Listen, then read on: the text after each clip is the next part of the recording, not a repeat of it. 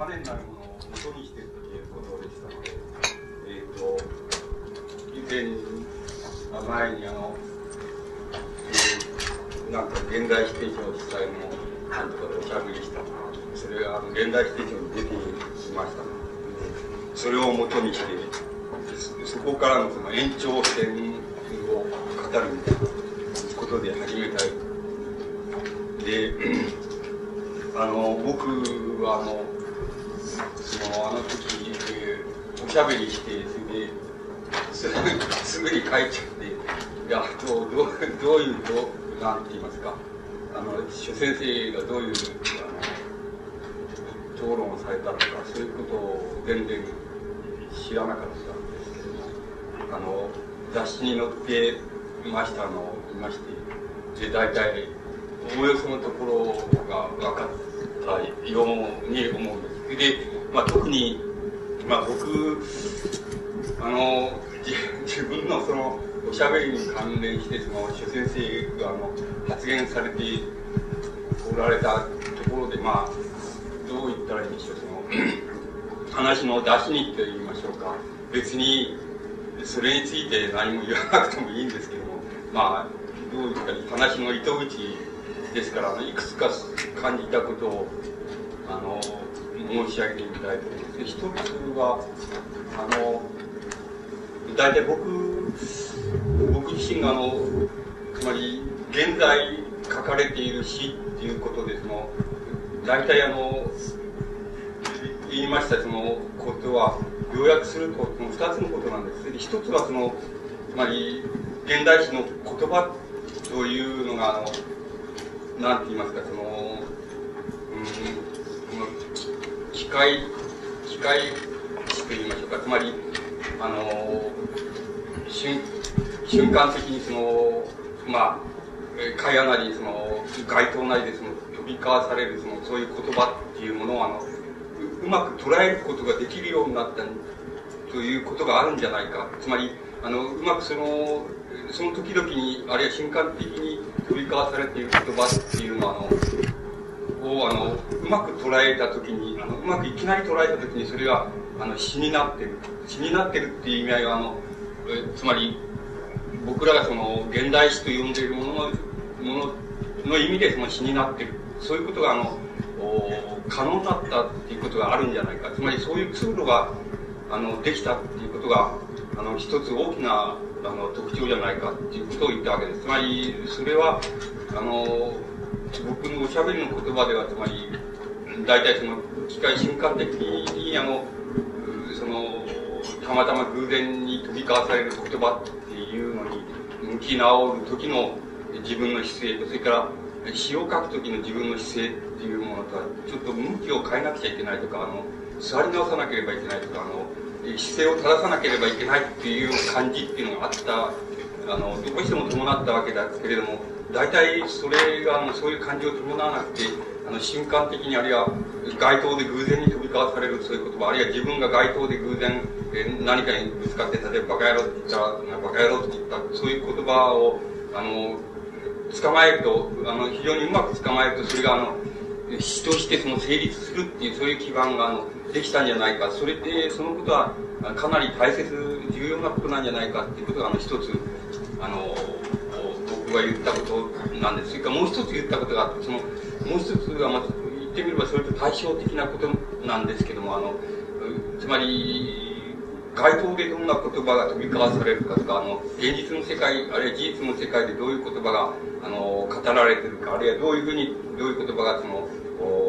意味付けられてるかっていう言葉とは関わりなくあのあるなんて言いますかあのある意識の座り方をあるいはあのある意識のあの取り除き方をするとあのするときにあの言葉がああのこのつまり言葉だけの世界と言ったらいいんでしょうか。言葉だけの世界に入ると。それで言葉だけの世界に入った時にあの言葉っていうのをあの、えっ、ー、と継承って言いましょうか。そのあのシンボル記号性と一緒にあのシンボル継承性っていうようなものをあるいは表音性と一緒に表意性っていうようなものをあのじっと眺めているとそうするとその眺めている時に出てくるものはあの詩になるものはあの死に、死の世界として捉えるという、そういう、もう一つ全く対照的と思えるほどのあの、そういう捉え方っていうのがまたこれ一つのあの、なんて言いますか、その言葉だけの世界みたいなものとして、あの、つまりかん、このかなり完璧な条件でその成立するような基盤が、あの、できてきて、まあ、いく人かそれは勢い少数なんですけども、少数の詩人っていうのは、あの、そういう試みをやっているわけです。それから、大なり小なり今、あの、現在書かれている詩っていうのが、あの、追い込まれているっていうのか、進んで自らあの、あのそこへ入っていってると言ってもいいんでしょうけども、つまり、そういう世界に必然的に、言葉だけの世界に必然的に入り込んでいってる。そういう二つのことが、まあ、あの、今の現代史を捉える、捉えることを、捉える場合に、あの、非常に大きな特徴なんじゃないか。で、それが大なり小なり、現在書かれている詩っていうものを、あの、つまり、なんて言いますかね、その捕まえる場合の非常に大きなあの目安になるんじゃないかっていうような主審のことをあの話あの喋ったつもりであのその喋ったこと自体はかなりうまく通じていたようなあのうまく通じてたんじゃないかなっていう気がしてるんですけれどもあのまあこのがその侵害だなというふうに思え侵害っていうことでもないんですけどもまあそのそういうふうに言わないと話は面白くならないですからつまり侵害だなっていうふうに思えたことがいくつかあってそれはあの僕がな僕が非常にあのかなりそのその至れり尽くせりでもないですけどかなり至れり尽くせりその現在の死っていうものあるいは書かれている死っていうものをその現在っていうことに集約した場合に出てくるその問題っていうのを丁重にその、えー、扱いましたところ随分おとなしくなったっていうふうにあのいう表現がなんかキラリキラリって出てあったんですけどもあのそれは 大変な誤解だろうっていうふうに僕は思います。つまりあの、えーと、その時お聞き聞いておられた方もらえるかもしれないけど僕はかなりそうじゃなくて、えーと、僕は自分のおしゃべり自体が、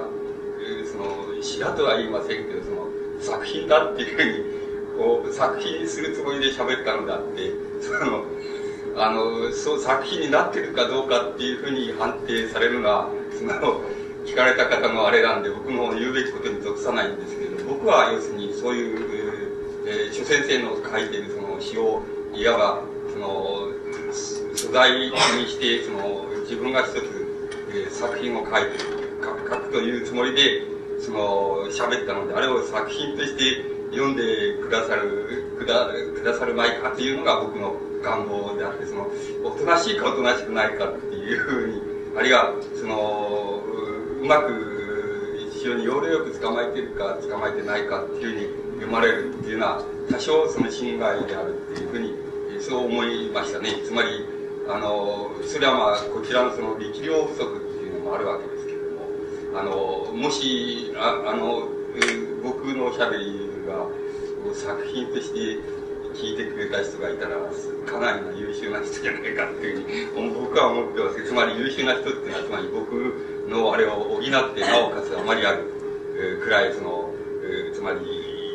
1ぐらいのその力しかないのを10だと思ってくれるそういうその優秀な人なんじゃないかというふうに、まあ、僕は思いましたけどあのそそういうことを一つ感じました。それからもう一つあのその言わんでもいいことなんですけどあのまあこの笑いっていうふうにあったからこれはまあ冗談っていうことなんでしょうけどもその冗談っていうだけどめかしてっていうことなんでしょうけど鈴木白康さんがその大体そのいいそういうその、えー、今のその現代の詩がつまりその中島みゆきの詩からその谷川俊太郎の詩まで通報ができるようになったっていうふうな、えー、それはもう結構なことだけれどもそのあの片っぽはなんか一つ詩書くとあのそういう何千万円って儲かる片っぽは一つ書いても別に原稿料をくれるかくれないかわからないこういうのを一緒にして、まあ、してもらうのは困るとつまりそういうことについて解明吉野さんに解明してもらいたいものだっていうふうに発言そういうふうに発言してあったんですそれは誠に心外であってあのそんなことは何の人は何の関係もないことなんですつまりその人がその一辺の詩を書いてもろくに原稿料をもらえないかもらえるかあるいは一辺の詩を書くとそれが、えー、作曲されてそれからレコードになってそれで数千万円入ってくるか入ってこないかっていうようなことは詩とは何の関係もないことなんですそれからまたそういうピーピーしてる人がいい詩を書いてそれで数千万円儲かってる人がいい詩を書かないっていうほど文学芸術っていうものがあっさりしたもんだったら別にそんなことはする必要も何にもないのであって。そういうことはもうすでにとことんまで、えーと、僕は言語にとって美とは何かっていうので解明済みですからその誤解のないようにしてほしいと思います。つまりそういうところには一切誤解の余地は僕はないというふうに思っています。だからそんなことは改めて触れるまでもないのでそれはそういうことが気にかかるんでしたら鈴木さんが一遍の詩を書いて数千万円儲ければいいわけでまあそれであっさり解決するで鈴木さん自体の力量があればそういうことは割合に僕は少し練習すればできるんじゃないでしょうかつまりそういう通路っていうのは現にできてるんじゃないでしょうかそれから鈴木さんの中にでもその通路はちゃんとできてるんじゃないかでであのもしそれ鈴木さんがそういうふうに欲して数千万円を欲していながらなおかつしてないとするならば何かが鈴木さんを押しとどめているんだ。それは鈴木さんの倫理の問題であるわけ。あるいは倫理あるいはこだわりあるいはタブーの問題だってそれはあの自分で自己解放する仕方がないというふうに僕はそう理解しています。だから、えーと、それはあんまり初めから問題にならないということのように思われますつまりあのそれあのつまりそういうことの問題っていうのはあのつまりどう言ったらいいんでしょうあの割合に普遍的にその起こりうる問題なんですけどしかしそれはあまりあのつまり難しい問題ではないわけです問題自体は単純なことなの単純だからあのつまりその単純だから重要でないかどうかっていうことはまた別なんだって重要さっていうのはあるからあのいつまでもその問題そういう問題が蒸し返されるのでしょうけれどもしかしそれは単純な問題だってそんなことはもう当の昔にそのきっぱりとその解けてる問題だというふうに僕自身がそういうふうに理解しています。で、あの今日はつまりそのつまり、まあ、そこら辺からその延長線に入入っていきたいわけなんです。それであの 行きたいんですけれどもあのつまり特別そこから延長線のあの違う線を引き直すっていうことになって、えー、申し上げましたそのあれその時におしゃべりしましたその問題をそのままあの延長していきますとあの僕はやっぱりあのつまり何の問題にぶつかるのかっていうことですけれども僕はあのこの何て言いますかその2つの問題にぶつかるような気がするんです。でつまり1つはですねつまり街頭にあの街頭に瞬間的に飛び交っている言葉とかあるいはあの瞬間的に出てきてまた瞬間的に消えてしまうかもしれない言葉っていうもののこの意味といいますかそのつまりそれは何どういう意味なのかどういう意味を持っているいるのかそれはあのただ話し言葉でその何て言いますか会話の中でその飛び交わされている言葉だっていう意味合いしかないものなのかそれとももう少し違う意味をそれはもうはらんでいるのではないかっていう、えー、その問題がすぐにあの延長線で出てくるような気がするんです。それであの僕はそのやっぱりあの一つは話し言葉であってその話し言葉である限りにおいて、まあ、瞬間的に街頭であの取り交わされあるいはあどっかの、まあ、街角でそのふわっとその書かれていてそれでふわっと目をかすめてまたあのなくなってしまうとその忘れてしまうと。そういう言葉っていうのは話し言葉あるいはそのなんて言いますかその日常の世界の中でその飛び交っている言葉という意味合いとそれからもう一つはあの僕は発どう言ったらいいんでしょうね。つまり、発生状態の言葉という意味合いがあるような気がするんです。つまり、その発生状態にある言葉っていう意味合いが、多分そういう言葉を、あの、つまり、あの、現在のその詩の表現にまであの、引っ張っていっている、いく力なんじゃないかっていうふうに思えるんです。つまり、この発生状態にある言葉っていうものは、あの、まあ、なんか時間を置いて瞬間、つまり時間を置いてそれを固定して、それで文字にしてしまって、文字を改めて眺め直すっていうふうにしてしまいますと、その言葉が、あの、その言葉の意味が、その、なんて言いますか、うん、あるいはその倫理を語ったり、あるいは、あの、生活の事実を語ったり、あるいは、えー、もう、この、様々な、その、なんて言いますか、伝達を語ったりっていうのは、そういうことになってしまうかもしれないんですけども、その、飛び交わされた瞬間に捉えられる発生状態での言葉っていう意味合いで、それを瞬間的にあの捉えることができれば、あの、僕は、それは相当あの、ラジカルな言葉になるんじゃないかっていう気がするんです。つまり、あの、一見すると、その、なんて言いますか、何でもないような言葉であって、しかも言葉でありながらその言葉がラジカルであると、つまり、ラジカルに何かをあの語っているっていうような風になり得るその根拠は何なのか、つまりその根拠は何かっていうふうに考えていくと、それは相当あの発生状態の言葉っていうのが、あの、ラジカルだっていう面を持っているからじゃないかっていうふうに思うんです。で、このラジカルな言葉を捉える、ラジカルな状態での言葉を捉えるっていうことは、あの、つまり、現在の死っていうのが透明している非常に大きな問題のように思えるんです。つまり、あの、そのラジカル、そのラジカル性っていうことが、あの、現在その、そういう、つまり街頭に組み交わされているような言葉自体が、あの、相当高度な、あの、死にまでその結晶することができる、そういう通路ができてきたっていうことの一つの証拠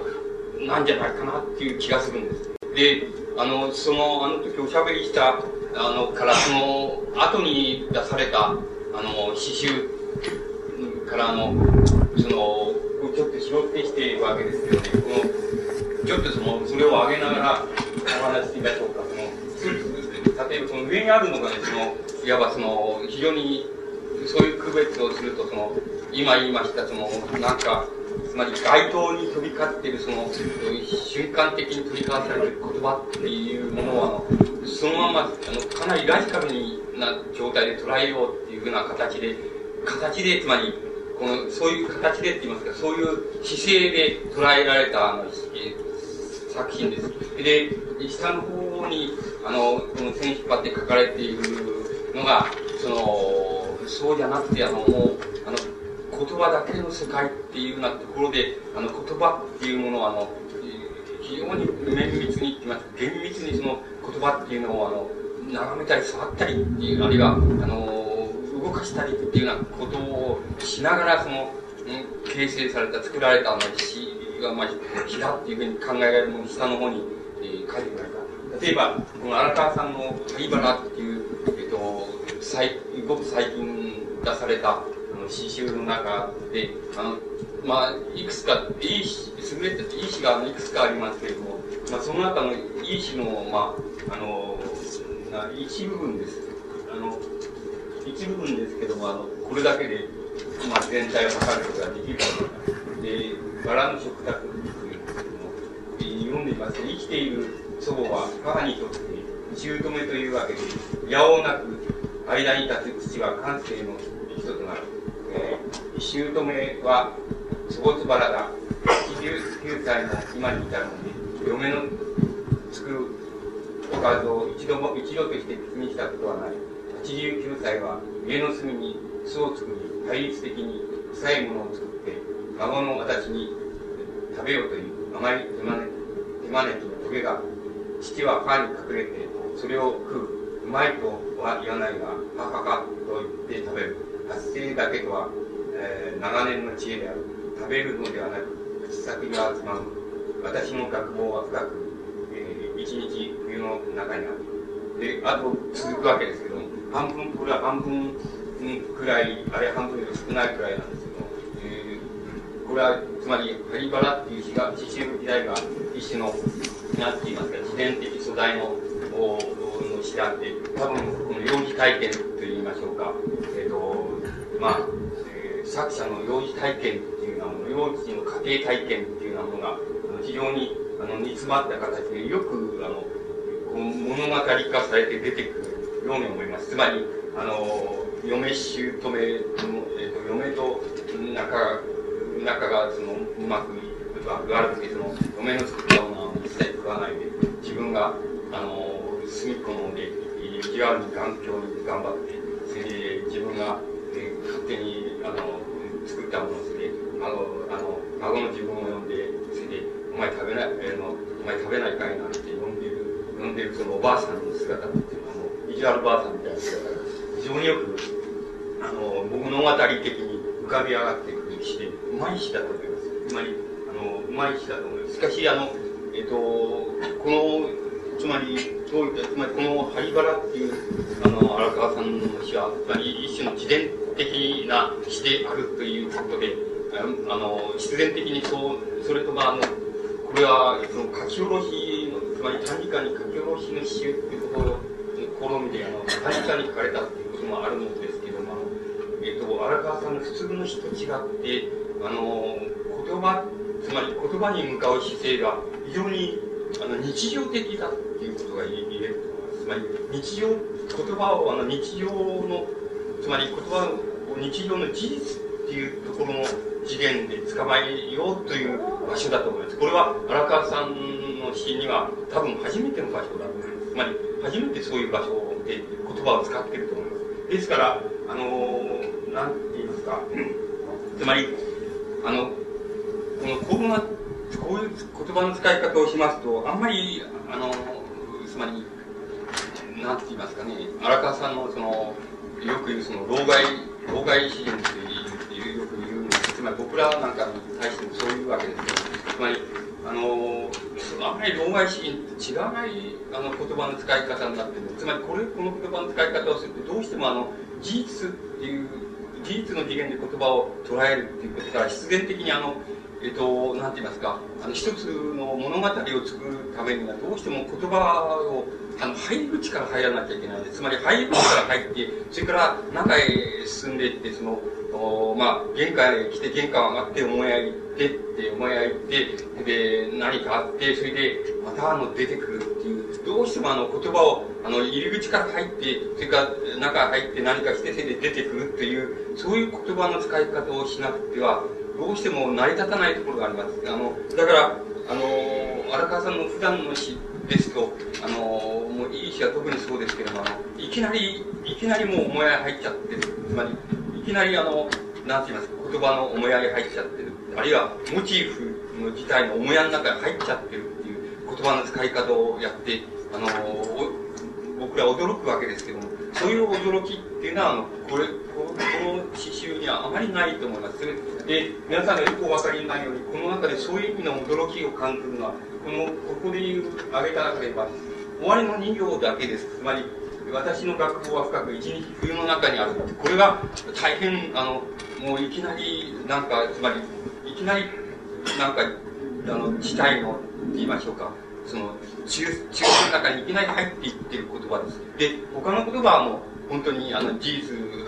まあ、こうなんですか、玄関があり、入り口があり、こういう道をこういうふうに辿って、それであの捕まえられている言葉だと思います。で、で終わりの2行だけが、あの、言ってみれば、普段の荒川さんらしい言葉だっていうふうに、あの、そういうふうに言うこともできます。しかし逆に言うこともできるので、荒川さんにとっては新しい教つまり新しい世界を開いてみせたんだ、見たんだというふうな言い方もできると思います。つまり、それはどちらとも言え、あの、どちらとも言えるわけで、つまり、えー、どちらの意味を持っていると思います。でも、あの、これは大変、あの、皆さんがお分かりのように、あの、その、いわゆる、いわゆる、上手な詩ですけども、あの、いやおなくわかるように、あの、大変平易な言葉で平易な事実を語りながら、あの、大変物語的なその、この、場面っていうのを、あの、出現することができていると思います。それで、あの、大変、これは、あの、なんていうんですかね、荒川さんにしてみれば、その、この、なんか、幼児体験のこの中核の中に、沈んでる、そういう場面っていうものは、あの、つまり詩の表現で、あの、捕まえた作品だと。で、こういう、あの、このハリバラっていう、えー、あの、詩集の中では、あの、こういう、あの、石が、あの、あの、いくつかあります。それで、あの、その全体が一種の、なんて言いますか、その、なん、まあ、自然的っていうわけではないですけども、まあ、あの自己体験的と言いましょうか、あの、つまり詩小説的なモチーフを含んだ詩集で、まあ、あの、荒川さんは例えば、小説的な体験を含んだ詩を書く場合でも、絶えずあのフィクションをもとにしてあの書くのですけども、つまり、あのフィクションの妹とか、フィクションの母親とか、まあ、その、つまりフィクションをもとにしてその体験的な意味をあの捉えるわけですけども、この場合にはかなりな、そういうあの事実としての、その、なんて言いますか、自伝的な要素、あるいは体験的、私的体験の要素っていうのが、あの、表現されている詩だっていうふうに思います。で、もう、もう少し、その、同じような詩を書かれてみましょうか。これは、山本さんっていう人の、えっ、ー、と、渡月橋まで、あの、詩集の中の、短いけど、やっぱりいい、いい詩だと思う。で、暗い夜の海だ。海を見ながら泣いていると、どうした、どうしたのかと男が言う。わけなどは初めからあるはずがない。涙が勝手に流れるばかりだ。その時、何か得体の知れない大きなものが海の向こうからやってきて、嫌がる男を連れ去ってしまった。暗い夜の海が海を見ながら泣いていると、どうしたのかと別の男が言う。これは、これで、あの、一遍全部です。で、あの、よくお分かりのように、もしかすると、これは、あの、つまり、ひょっとすると、もう、あの、なんて言いますこれは、中島みゆきやなんか書く人変わらないんですよ。ほとんど変わらないんです。だけど、あの、お分かりのように、どこが、例えば、あの、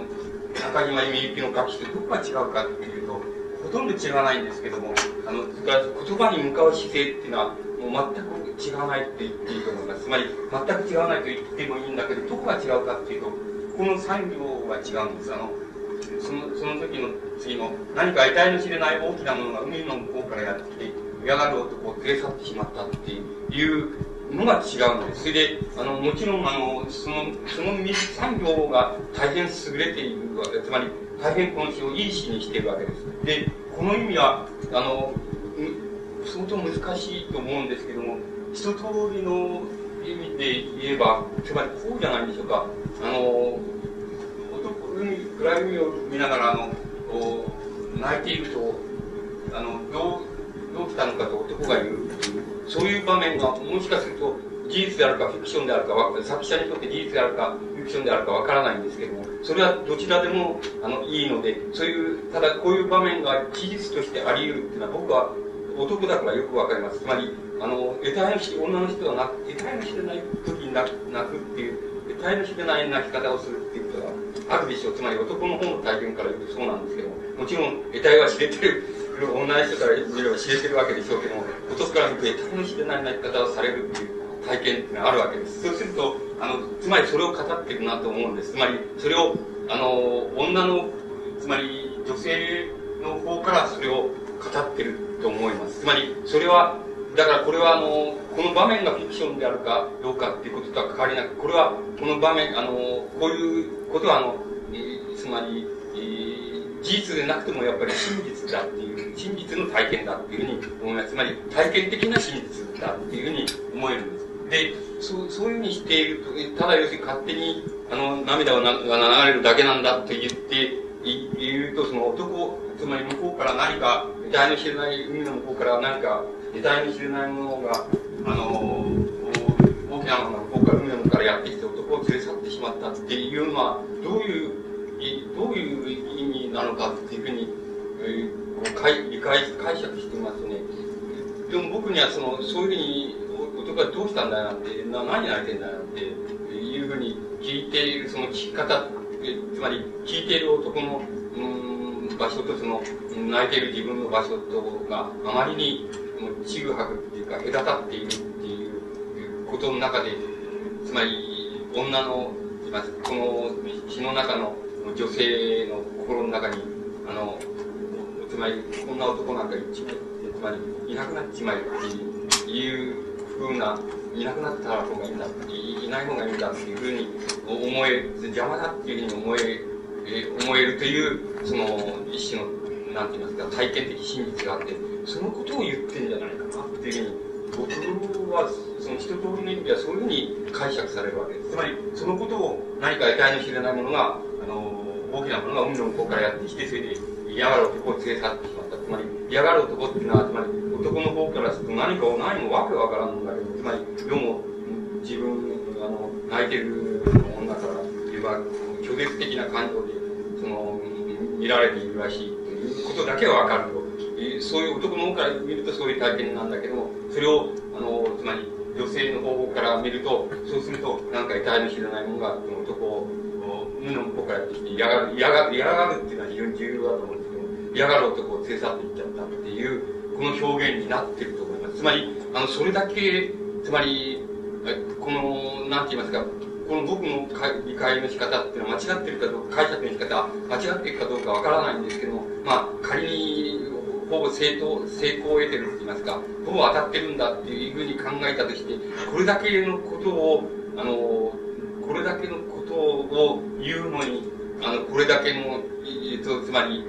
日常を飛び交っている言葉で表現するっていうのは大変なことだっていうふうに僕には思います。つまり、あの、こういうことは大変なことなんだっていうふうに僕には思います。だから、あの、これは例えば中島みゆき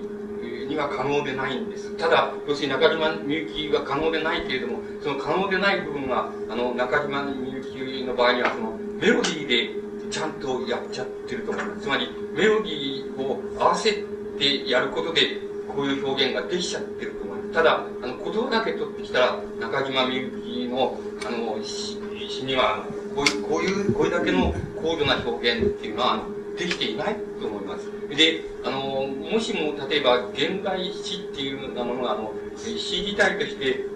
あの、つまり詩自体としてっていうのは、つまり言葉の表現として、えー、もう完全にそれが一つの世界となり得てると。なり得るように、その、表現されて、しかもその世界、その世界を表現するのに、もう、ごく日常飛び交っている、ごくありふれた言葉の使い方しかしないっていう、そういうことが、あの、可能だとしたらば、あの、こういう詩の表現の仕方の中でしか、あの、可能でないわけです。だから、あの、つまり、どんなに高度な、あの、ことを表現する場合も、こういう言葉遣いしか使ってはいけないわけで、あの、また、あの、こういう言葉の使い方しか、あの、使わないっていう形で、あの、いかようでも、あの、高度な表現っていうのができるっていう可能性を、が、あの、生じてきたっていうことが、あの、非常に重要だと思います。そのことは逆に言いますと、あの、逆に言いますと、あの、現代の、あの、現、現代書かれている詩っていうのが、あの、いつでも逆に、あの、つまり、あの、どういう形での詩っていうのも、あの、そのまんまで、あの、こう、あの、作り上げることができるっていう、そういう通路が、あの、できたことを僕は意味していると思います。だから、それは大変重要な詩のよう、重要なことのように思えるんです。それで、こういう詩の方が、あの、少なくとも今、あの、書かれてる、あの、若い詩人の詩だったら、こういう、あの、言葉の、なんて言いますか、言葉に対する向かい方の方が、僕は、あの、多いと思います。つまり、主流を占めているように。で、あの、この、つまり、今度はそれをもう少し、例えば、これはなぜ、つまり、つまりなぜこういう言葉の表現が、あの、し、し足りうるのか、あるいは人よりうるのかっていうことのもう一つの問題出してくために、あの、もう一つ例を挙げたんですけれど、その、それはあの、うん、つまりこれ、ここの、この荒川さんの詩もそうですけども、これとその、なんて言いますか、その、三分っていうものと、あの、三分と言いますか、その、まあ、小説でもいいんですけども、それとどこが違うんだっていうことなんですけど、つまり、あの、こういう詩の言葉の使い方をした場合には、あの、詩か、あの、三分とかっていうふうに、あの、分けすること自体が無意味になるんじゃないか。また、あの、行っていう、行に分けるっていうこと自体が、そんなに、あの、あの以前ほど、あの、つまり以前に考えられたほど、あの、ある絶対的な意味を持たないんじゃないかっていうことの問題が、あの、もう一つ出てくると思います。そういう言葉っていうものは、あの、そういう発生状態で、あの、の言葉っていうのを使おうとすればするほど、やっぱりその問題が、あの、出てくるように思います。だから、あの、そのことのためもう一つ、あの、この例を挙げます。これは、形はもう3分であるわけです。これは、この、ブローキャンの東京モンタナ急行っていう小説の、なんか、一丁、その、一節というのか、一章というか、一章を取ってきた。この、ハーレムという詩です。あ、詩じゃないです。これは小説です。小説です。彼は東京の街をうろついている。美しい女たちの写真を撮っているのだが、彼の姿はほとんど透明である。要望も風采もあまりにも月並みで特徴がないから、彼がどのような男であのあるか描写することさえできない。彼が目の前にいても、君は彼がそこにいることすら忘れてしまうほどだから、目の前から姿を消せば彼は完全に忘れられてしまう。そういう、そういう類の人物なのだ。美しい女たちは、彼が、彼女たちの写真を撮っていることに全く気がつかない。もし気がついてもあっという間に忘れてしまう。彼は何千枚にも上る美しい女たちの写真を持っている。自分の愛室で現像し、等身大のプリントを作る。彼の押し入れには何千本の本ものハンガーにまるで洋服みたいに写真がかけて、えーえー、いるのだ、えー、寂しい気分になるといつも彼は女を一人そこから取り出すのだでこれがあのこれは一種一章って言いますか小説の一章全部ですであのそうするとこれ例えばこの小説の一章とこういう人詩のまあ詩におけるその言葉の向かい方っていうものと、あの、どこが違うんだっていうことになると思うんですよ。つまり、どこが違うんだっていうふうに言った場合に、その、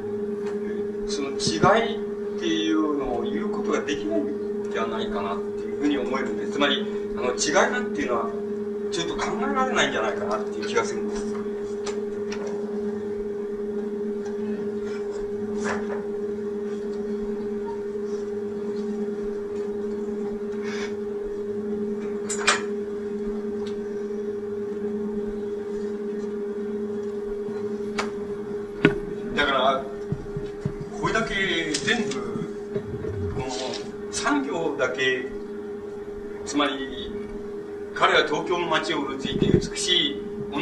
写真を撮っているのだが、彼の姿はほとんど透明であるっていう、そこまで、そこを残して、あとここ全部撮っちゃうとするでしょう。それで、えっ、ー、と、透明であると。それで、美しい女たちは彼が、彼女たちの写真を撮っていることに全く気がつかない。えー、もし気がついても、あっという間に忘れてしまう。彼は何千枚も上る美しい女たちの写真を持っていると。で自分の愛室で現像し等身大のプリントをすると彼の押し入れには何千本ものハンガーにまるで洋服みたいに写真がかかっている寂しい気分になるといつも彼は女を一人そこから取り出すんだとこういうふうに、えー、とほとんどもうこの産業からとこれだけ、えー、でこのとこ取っちゃえばもうほとんどもうそのまんま、えーと、このこういう荒川さんの詩やなんかと全部同じなんじゃないでしょうか。つまり、同じものとして見ていいんじゃないでしょうか。あの、あと、違う、あの、違うところって言ったら、自分の愛する言動詞っていうの自分のっていうのは言わねえじゃないかとか、まあ、つまりその手のつまんないことしか、あと残残らないので、あの、もうそれだけ、ここはくどいから、この産業とこの、これだけを取れば、もう、これはそのまんまの今、えっと、今つまり現在書かれているその詩人たちのその詩とあの同じになっちゃうんじゃないかっていうふうに思います。つまりあのでだけどこれはあの同じになこれはあのつまりブローティガンのその、まあ、小説の、まあ、一章なんです。一章これで一章全部なんです。つまりあのこれが一章全部だっていうことはまた非常に違う問題をその提起するような気がするんです。つまり、あの、小説っていうのが、あの、逆に、あの、なんて言いますかね、あの、この物語を作ったり、その、つまり、あの、つまり長長編のその構成を、構成力を持ったその、作品を作ったつまり構成力を持ったっていうのが例えばそのトルストイのその戦争と平和みたいなっていうのはそういう構成を持ったあの作品そういう物語っていうのをなかなかあの作れなくなっちゃってるっていうことがあの現在あるわけです。で作れなくなっちゃってるっていうのは作れないわけではないんですけどもあの作ろうとすると必ずあのどうしてもあのある意味でそのなんて言いますかね、その、つまり、あの、そんなことはちっともあの欲してないのに、つまり、えー、あの作者自体としても欲してないのに、その、欲してないことをその作らなきゃいけないとか、あの、欲してないことを、あの、欲してないその物語をこのこしらえ上げなくちゃいけないとかっていう、どうしてもその、そういう欲してないっていう部分が、物語を作ろうとすると、どうしてもあの、入ってきちゃうっていうことがあるわけです。だから、あの、もう作りたくないものは、使いたくないものは使わない、素材は使わない、それから作りたくない物語は一切作らないと。で、作りたい物物語だけを作りたいんだっていう。つまり、作る、作りたくて、どうしても作らなくちゃいられない、あるいは作りたいと思って仕方がないっていう、そういう物語しか、あの、作あの、作りたくないんだっていうようなことを、その、非常に徹底的に貫いていきますと、どうしても、あの、現在ですと、あの、その小説っていうのが、あの、少なくとも長編としてはどうしても成立しないっていうようなことがあるように思います。つまり、だから、あの、それでそこを無理に、無理に作ればもう、あの、なんか余計な、あの、つまり、本当は作りたくないのに、いやいや作っちゃったとか、本当は作りたくない物語を、いやいや作っちゃったっていうような形でしか、の、物語がその成立しにくいっていう、あの、ことがどうしてもあるような気がするそうすると、この、あの、こういうブローディガンみたいな、こういう小説のやり方、書き方、あるいはやり方っていうのは、ある意味で、その、現在のその、なんて言いますか、あの、文学の中で、その、どうしようもなく出てきちゃってる、その、一種の、形式的な試みでもありますし、また、あの、内容的な、あの、試みでもあるっていうようなことになってしまうような、そうすると、それは、もう今申し上げました通り、ほとんど現在書かれているその言葉の使い方、詩のき方っていうものの、ある一つの、この大きな、その、対し方って言いますか、この言葉に対する名し方っていうのと、あの、どうしても区別がつかないっていうところに行っちゃうっていると思います。で、あの例えばこの、この問題を、あの、僕はあのその、こう1年のところで一番緊迫して、あのやり上げたっていうのは僕、一つは、あの村上春樹の出場面の冒険っていう作品であり、もう一つはやっぱり、あの高橋源一郎のさようならジャンたちっていう作品が、こういう問題は、あの、あの少なくとも、もう温かいとことまでやっちゃったよう、やっちゃってるような気がします。つまり、あの、やむを得ず、あの、やむを得ずやっちゃってるっていう、そういう気がするんです。で、あの、詩の場合に、その、なんて言いますか、一人でに、あの、詩の場合に、あの、やむを得ず、小説の場合に、その、現代の作家が、その、なんて言いますか、やむを得ず、そうならざるを得ないっていう形でやっちゃってる問題っていうのは、あの、詩の場合には、あの、かなり、あの、なんて言いますか、この、自然にと言いましょうか、ある意味でその無意識にと言いましょうか、無意識に、あの、指示、あの、あの、現在の死っていうのは、無意識にそれをやってると思います。つまりやってるんじゃないかと思います。つまり、あの、作家にとっては、あの、大変意識的でって言いましょうか、大変もう、やむを得ないからそうしてるんだっていう、あの、やむを得、もうそうするより仕方がないからそうしてるんだっていうふうに思える、まあ、一つのその、なんて言いますかね、あの、小説としてはその、うん、あの、解体なんですけども、その、小説としては解体に他ならないっていうようなことをの問題は、の、現在の死っていうのはかなり無意識に成し遂げちゃっているっていう気がします。そこが、多分あの、小説だって詩だって同時代ですから、同じ問題に直面しているのですけども、同じ問題に直面しているのですけども、その、直面している問題に対するその、場所の取り方といいましょうか、あの、言葉の場所の取り方っていうのが、あの、人、あの、小説とか、あの、違うところは、あの、そういうところじゃないでしょうか。つまり、あの、極めて、あの、小説家が、あの、意識的に、あるいはやむを得ず必然的に取らざるを得なくなっている、あの、そういう言葉の、なんて言いますか、姿勢って言いますか、そういうものを、あの、詩人、詩の方は、あの、かなり無意識のうちに、あの、やっていると、やっちゃってると、そういう、あの、なんて言いますか、この言葉に対する、その、場所の取り方の違いだけが、あの、その、違いとしてその残るので、やっぱりあの、問題、当面している問題っていうのはほとんど同じ問題なんで、その、その問題に対するその場所の取り方が、あの、詩と散文、あるいは、その、なんて言いますか、小説と、その、なんて言いますか、あの、うん、詩の作品との、その、場所の違いっていうことになるような気がして仕方がありません。つまり、その問題を、あの、どこまで、あの、突き詰められるか、どこまでつまり発生状態のその言葉を、にをあの、この瞬間的にって言いましょうかね、この瞬間的にその捕まえる、捕まえ方っていうようなことが、どこまでやり遂げられるかっていう問題を前にして、その、やっぱり現在書かれているしっていうのは、これから、あの、その、とことん、その、なんて言いますかね、その、うん、この、なんかその極限の場所までって言いましょうかそのどこまでもその発生期の状態って言いましょうか。発生の状態まであの言葉発生の状態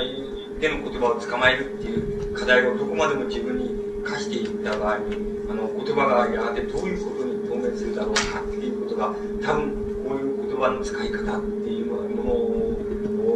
のであの現在のその詩人たちがしている詩の問題があのこれから当面するその大きな問題があるんじゃないかなっていう気がします。つまり、あんまり、だから非常にも発生状態で不安定えー、であのすぐ消えちゃうかもしれないんだけれどもその不安定なところであの捕まえた時に非常にあのラジカルな捕まえ方ができるかもしれないっていうそういう問題があのこれからあのこういう言葉の姿勢であの、えー、なんていうんですか言葉をあの表現するっていう、そういう課題をその、担っている、その、現在の死っていうものが、必然的に、あの、これから突き当たっていく問題が、あのそこのところで、あの、非常に大きな問題として出てくるんじゃないかっていう気がします。でもちろんこれは、あの、いかよう、つまり、あの、なんて言いますかね、あの、風、風俗のしても、としてもいかようにでもあの拡張することができるわけですしまたあのそのなんて言いますかねあの安直な人としてももちろんいかようにでもあの拡散することができるのですけれどもしかしあのそうじゃなくてあのそうじゃなくてこういう瞬間的にあの日常そこら辺に飛び交っている言葉っていうものをあの発生状態で捕まえるっていうそういうラジカルな表現として捕まえた場合に言葉がそのどうしても透明していく問題がそこの問題のような気がしますつまりそこの問題があの死っていうような仕事のどこへどこへ連れて行っちゃうかなっていうようなものが一つ大きな課題としてそのあるような気がするんですがそのそれと全く対照的なんですけどやっぱり言葉っていう言葉っていうものを一つの世界として見て見ていった場合、その、それ、世界として見ていって、その、まあ、なんて言いますか、街頭に飛び交う言葉に耳を傾けると同じように、その、なんこの活字に定着されている、その、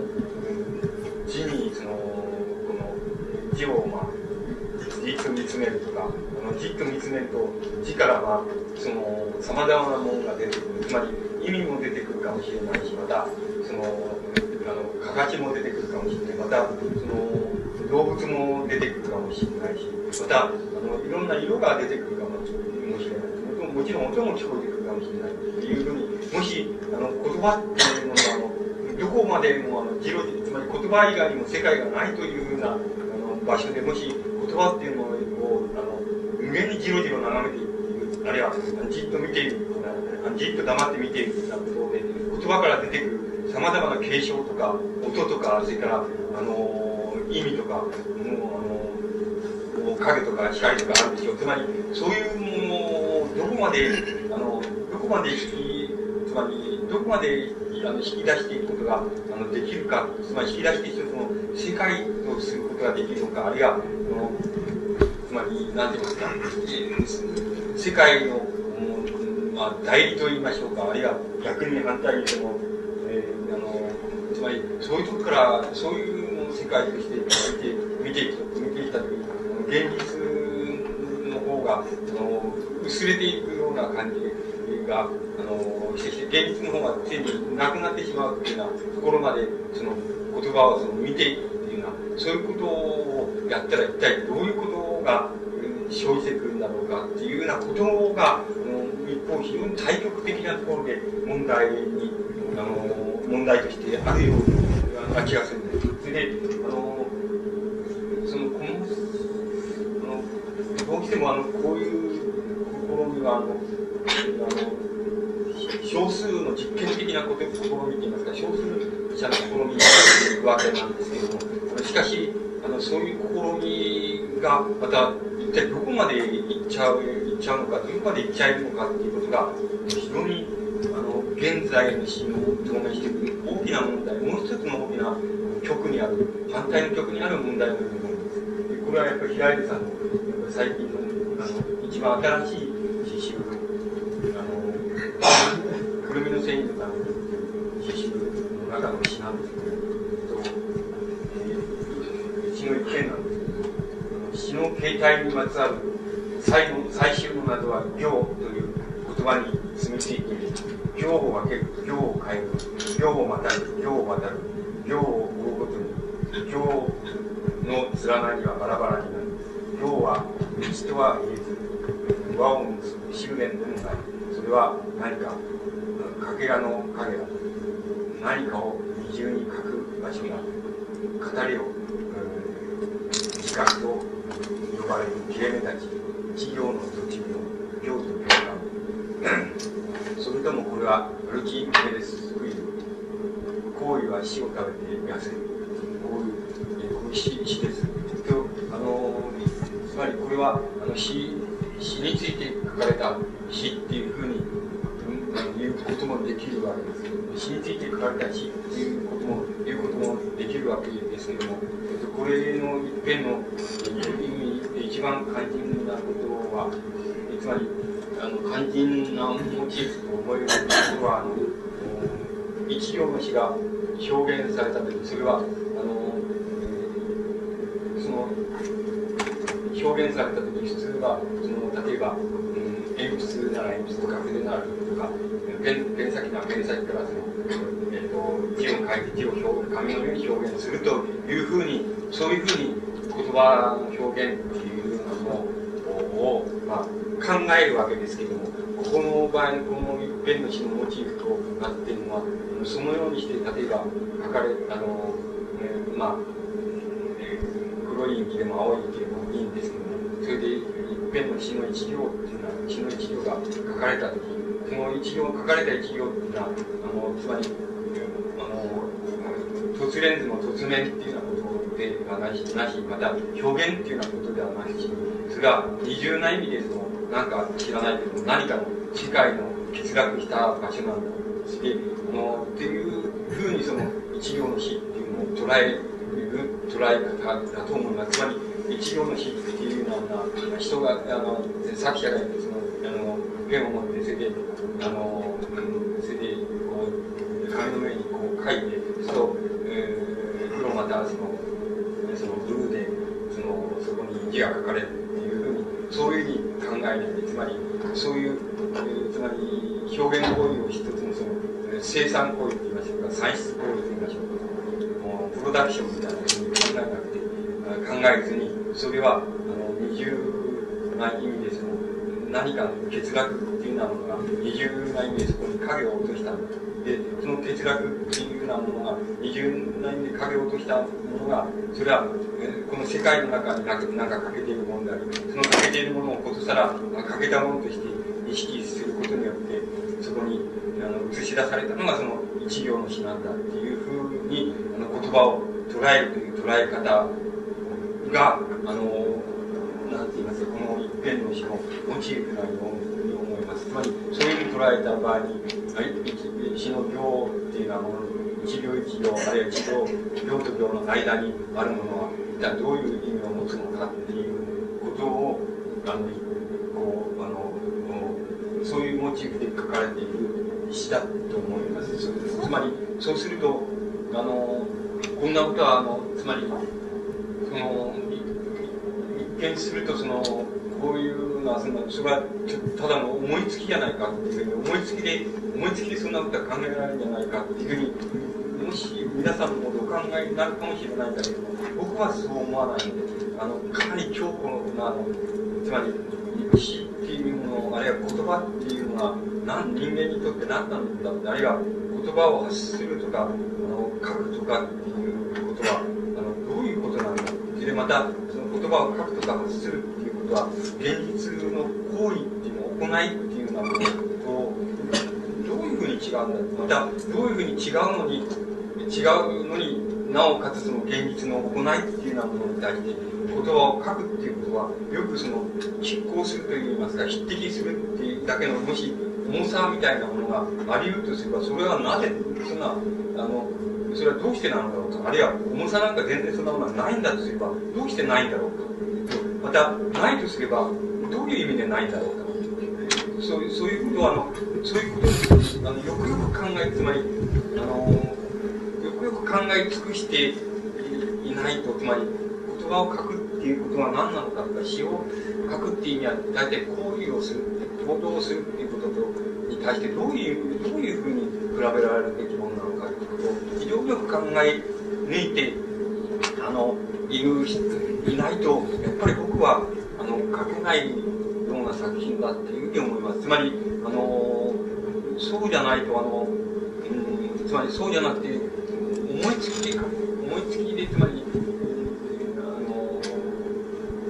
けるかってあるいは思いつきことがあの表現しうるのかっていう考えると僕はあのそういうふうには思えないでつまりあの思いつきではなかなか書けないんだ。だからあ書くことした一種の言言葉の言語感といいましょうか。言葉についての考え方それからあの世界についての考え方それか現実っていうものと言葉の世界っていうのはどう違うんだそれであるいはどう違わないんだとかそれからあのちあの現実の方が重いっていう人もいるし言葉の方が重いっていう人もいるしまた言葉っていうのはいずれにせよ口先だけじゃないかって行為っていうのはいずれにせよ血が流れすぎて、まあ、汗が流れその涙が流れるっていうことなんじゃないかだけど言葉は口先だけじゃないかあるいは手先だけじゃないかっていう考え方もまあこの世界には様々あるわけですけどもそういう様々な問題言葉とこのそうじゃないものの間にあるそのさまざまな問題というものに対してよく非常によく考えられていないとやっぱりあのこういう表現っていうのはできないんだっていうふうに思うんです。でだけどこういう表現っていうのはいずれにせよあの言葉の究極的に言えばやっぱり言葉の世界が世界からあの現実の世界が逆にあのなんて言いますか逆にあの成り立っていくんだつまり言葉の世界の方から見るから現実の世界って初めて成り立つんだっていうどうしてもそこまで行くより浮かないんだってそこまで行った時にやっぱり詩の表現としてどういうことが出てくるのかあるいはどういうふうになっちゃうのかっていう問題がやはりあのこのこういうあの八重さんの詩なんかのその持ってるそのがこれから絡んでい非常に大きな問題なような気がするんです。それで、あのそれはもう吉岡さんのこのくす玉っていうのも、あのまあ、やっぱり同じようなあのものなんですつまり同じように言葉っていうこういうだけですで、これちょっと読んでますけど、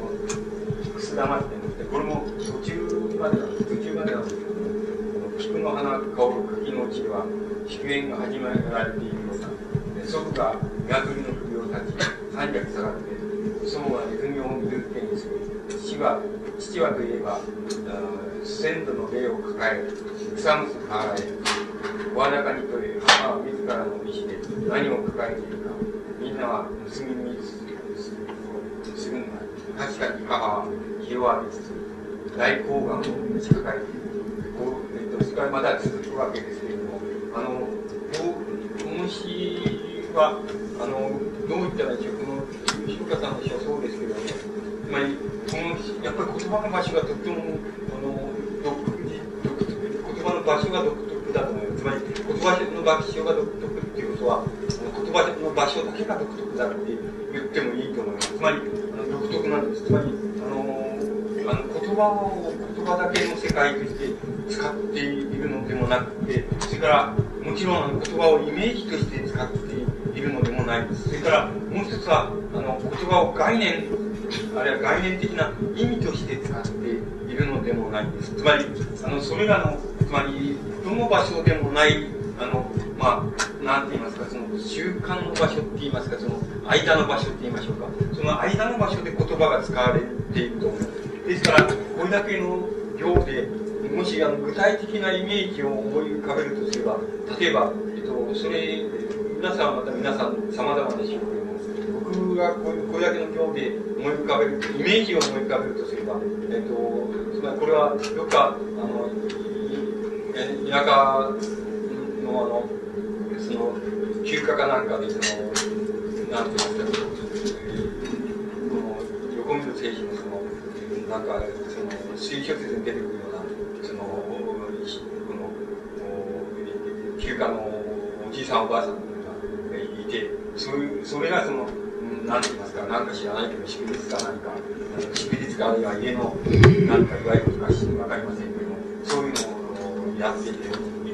やる場面のイメージがあっておじいさんが苦手で料理するの料理するのをやってるのをひねってるであのなんかおばあさんがなんかネズミとかなんか割につけてる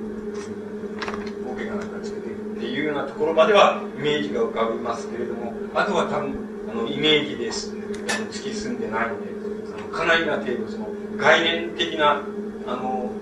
概念的な暗喩っていうものでつまり意味意味のあるつまり半分意味のあるその暗喩でもって言葉を使っていると思います。あとはだからイメージとしてはあんまり浮かばないのであのあとは作者の中にあるその意思の何て言いますか？謹慎に対する父親とか母親とか謹慎に対するこだわりがあってそのこだわりから必然的に出てくる概念のイメージ概念のあの何て言いますか意思の暗喩と言いましょうかね。そういうもんであのことが成り立っていると思いますだからあのそのだから父父はといえば先祖の霊を変えて草むす川へっていうことにはイメージがちっとも浮かんイメージとしてのあのなんて言いますか使い笑い方はないと思いますだからこれは概念だつまりそういうことが何そういう言葉で表現している意味がこのあの作者にとって重要なんだとその後のそうもそうだってあの母は自らの意思で何を書いているかっていうそういう盗み人はあの母言われながら大好感を書いていたっていうのもこれもあの意味が重要なんであって概念があの概あのイメージが重要なんじゃないようにだから吉岡さんあの概念の中にあのあるこだわりがあってそのそのこだわりの表現として重要なんだだからあの吉岡さんたちはいつでもそうであのイメージとの言葉っていうものをイメージとの概念のちょうど中間のところで使っている。それがあの特徴だと思いますけども。それやはりあのそのあのこういう詩の言葉の使われ方とか言葉に対する向かい方っていうようなものがどこへ行くかっていうことがあのつまり非常に重要なことのように思う。つまりどこへ行くかっていう問題はつまりあの言い換えるとそのどうつまりどう解体するか、あるいはどう解体しないかっていう問題だと思うんです。だから、あの、どう解体するか、あるいはどう解体しないかっていう問題が重要なんだって、それはもう、あの、この、作者にとって重要だっていうだけじゃなくて、あの、こういう言葉の使われ方自体が、あ、の行方がどこへ、その、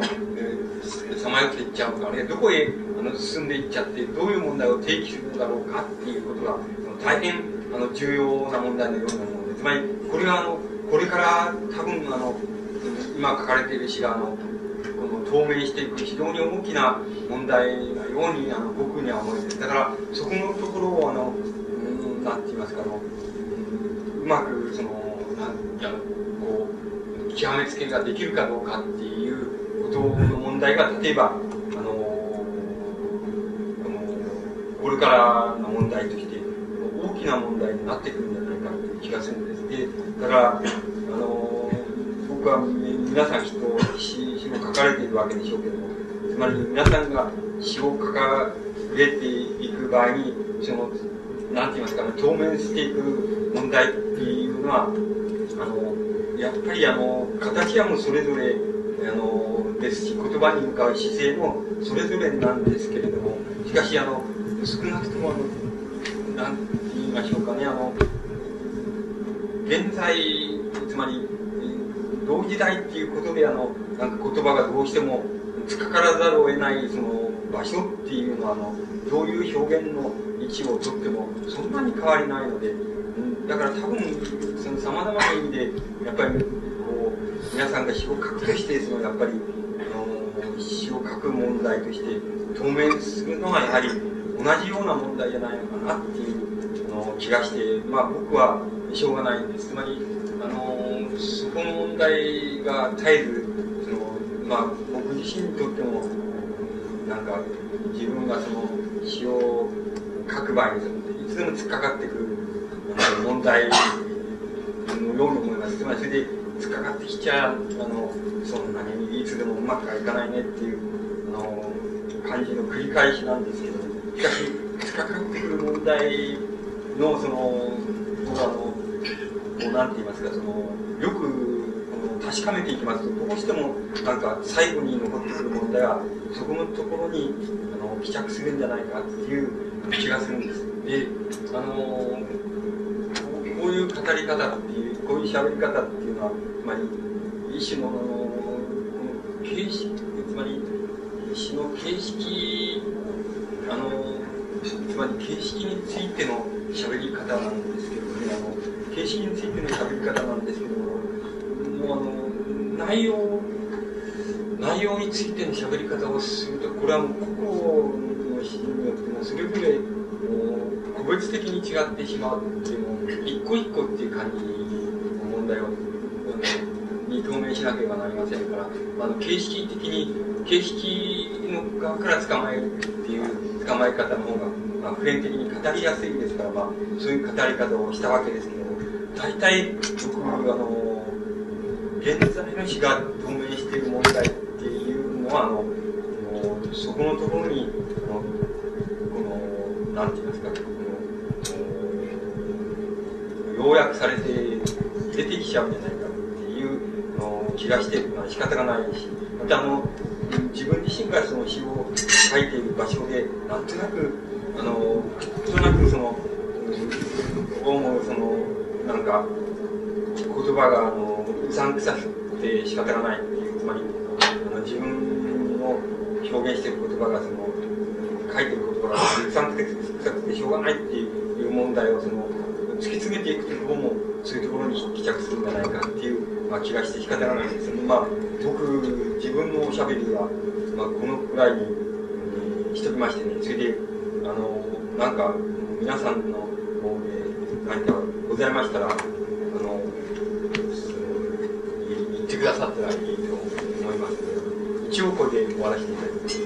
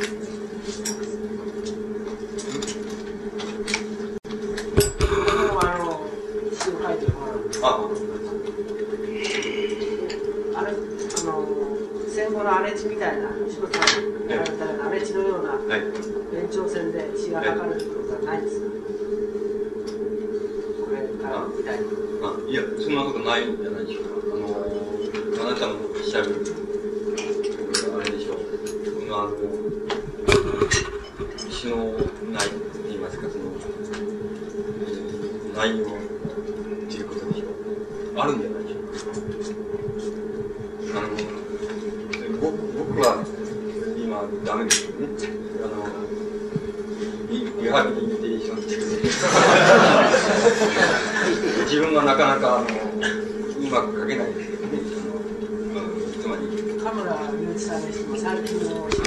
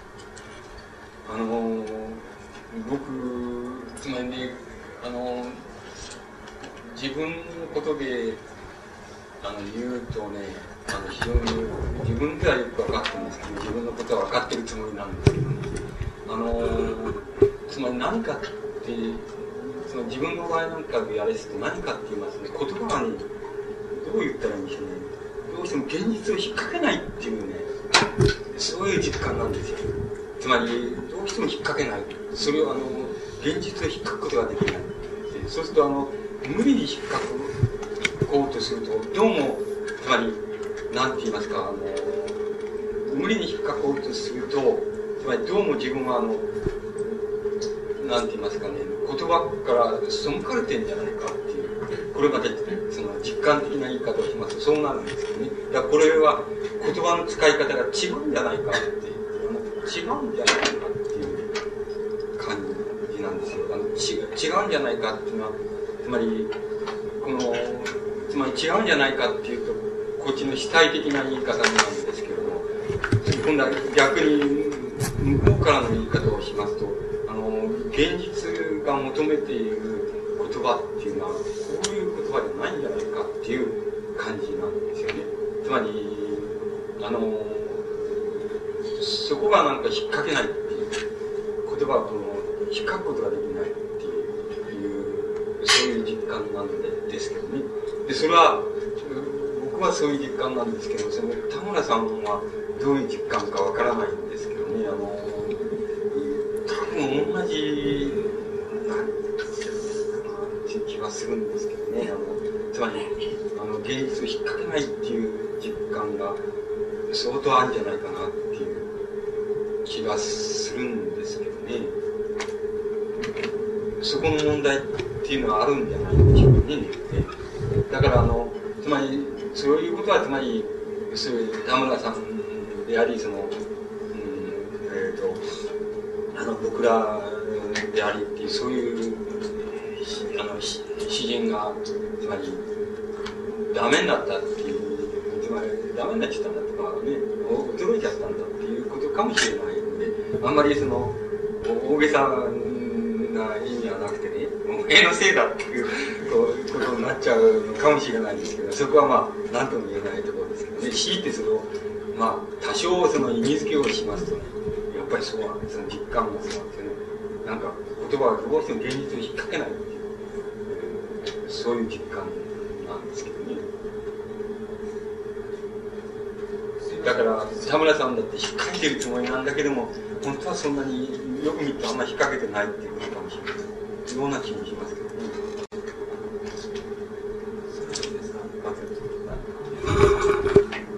吉本さんの吉本さんが思われる戦後史っていうのはつまりその世の中を引っかくというのはもう終わったんですか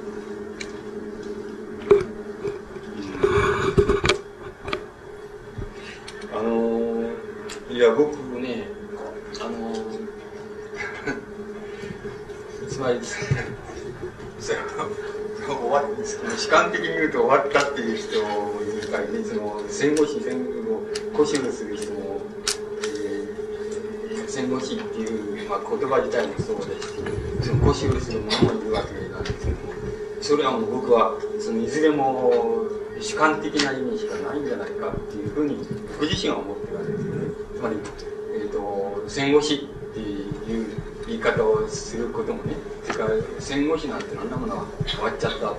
ていうあの、えー、つまり死死っていうのはそのそのつまり死なんか別に歴史的に考えて書いてるわけで何でもねえっていう言い方もあんまりその主観的な問題とか好みの問題とかっていうこと以外にあんまり意味がないんじゃないかっていうのが実感が僕の実感なんですけどね。だからあのそういうふうになってくるとそういうことそういう実感になってくるとその実感をじゃあ僕の実感はそのどこで僕は解決しようって言いますか解こうっていうふうに考えているかっていうとあのつまりそれは戦後史の問題でつまり荒地の問題であり自分の問題でありあったりしろそのあるいはそんな戦後史なんてのはまあ意味がないんだっていうその主張であるにしろね。あのその両方の主張そのどちらの主張でもいいし主張としては構わねえからその僕自身がその実感に即していればそれをみんな全部あの現なんてまあそういう言葉でうまく伝わるかどうかわかんないんですけどそれを全部現在化ししてやれって言いますかね。現在化してしたらそのなんかその場所がわかるんじゃないかっていうのが僕の実感なんですけどね。実感の処理法なんですけどね。つまり全部現在化しつまり主張は主張でありそれからあのなんて言いますかあのこのこの考え方は考え方好みは好みなんだけどもそういうことはあんまり、えー、大したつまり好みとか主張以外にはそんなに意味がないからないと思えるからあのだから全部その現在っていう現在っていうところに持ってきちゃったら集約していったらどちらも持ってきちゃったら戦後史っていうのも現在っていうところに持ってきちゃうしそれから戦後史なんて、ね、意味がないという主張の詩も現在っていうところに持ってきちゃったら何が何があるのかとか何が出てくるのかっていうところでに持ってくる以外にその自分の今感じているその実感を解く場所がないっていうのが僕の理解の仕方で処理法なんですけどね。いいでしょうかねそうい。うあれただ今のは比較という意味でですね。そういう吉本さんが言われたこととその戦後史っていうかまあそういう言葉を使うか使わないかっていうにして、その世の中を比較しがかけてた頃と、今はその引っ掛けなくなってた、まあ、世の中だか、それは吉本さんのその問題だかは分からないんですけれども、そそこで一つこう、なんかその戦後史っていうかなそのあたりのメリットがあったんじゃないかなっていうようなふうに聞き取れたんで。はい、はい、はい。あのですから、その僕らがその、この、あるいは、その荒れ地でもいいんですけども、荒れ地の詩がその、連中書いてるっていうふうに感じてて、主観的に感じ、そして、そういうふうに主張もしてきたわけですけども、その、書いてるっていうのを現在化しますとね、つまり現在の、現在の問題に現在化っていうふうにしちゃうと、この今日話したように、引っかりに撫でてるとかね、あの、撫でてるとか、掴んでるとかってね、そういうふうになっちゃうんじゃないでしょうか。つまり、かって、その、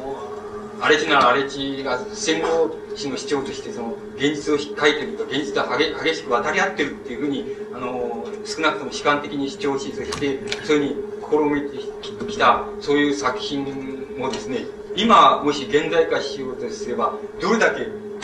現実を触れているかとかの現実を掴んでいるかっていうふうにそれを読み直せば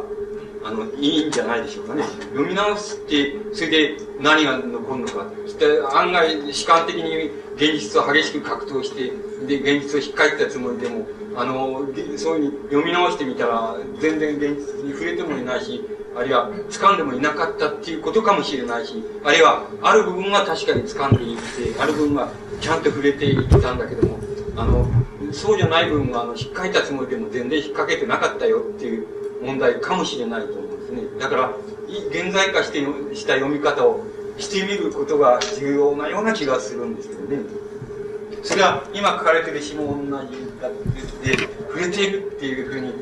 あのあるいはそのつまりあの生のまま現実にそこの街頭で飛び交っていることを自分がパッと即座に定着して知れてるっていうふうにあの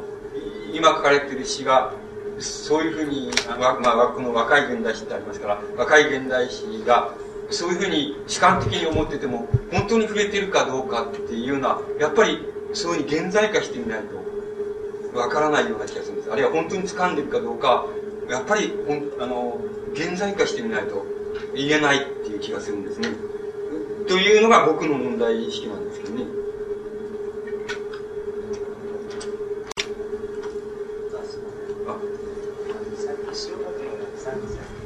ええええ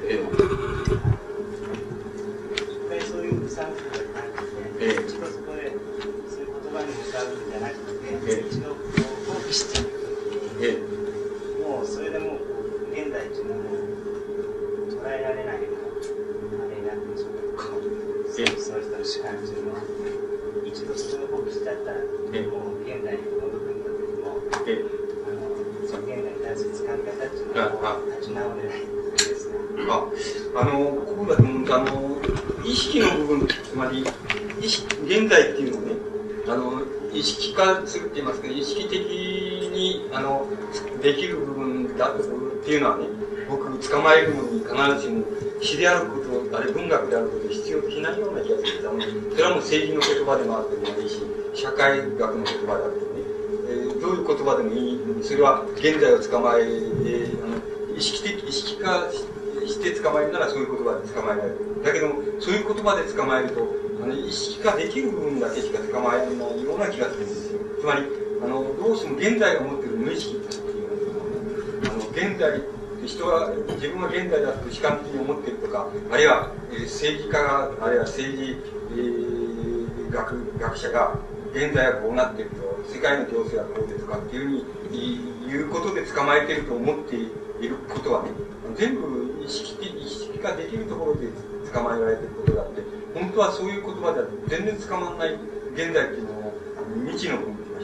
無意識のもう僕はあると思うんです。それを捕まえるにはどうしてもあのあれなんじゃないでしょうか。つまり詩の言葉とかねあの小説の言葉とかつまりあのまあ文学の言葉とかあの芸術とかねそういうもんで捕まえる以外ないんじゃないかと僕は思うんですけどね。えええええ、ものすごい自分の中とああああはいあのそう思いますね。それで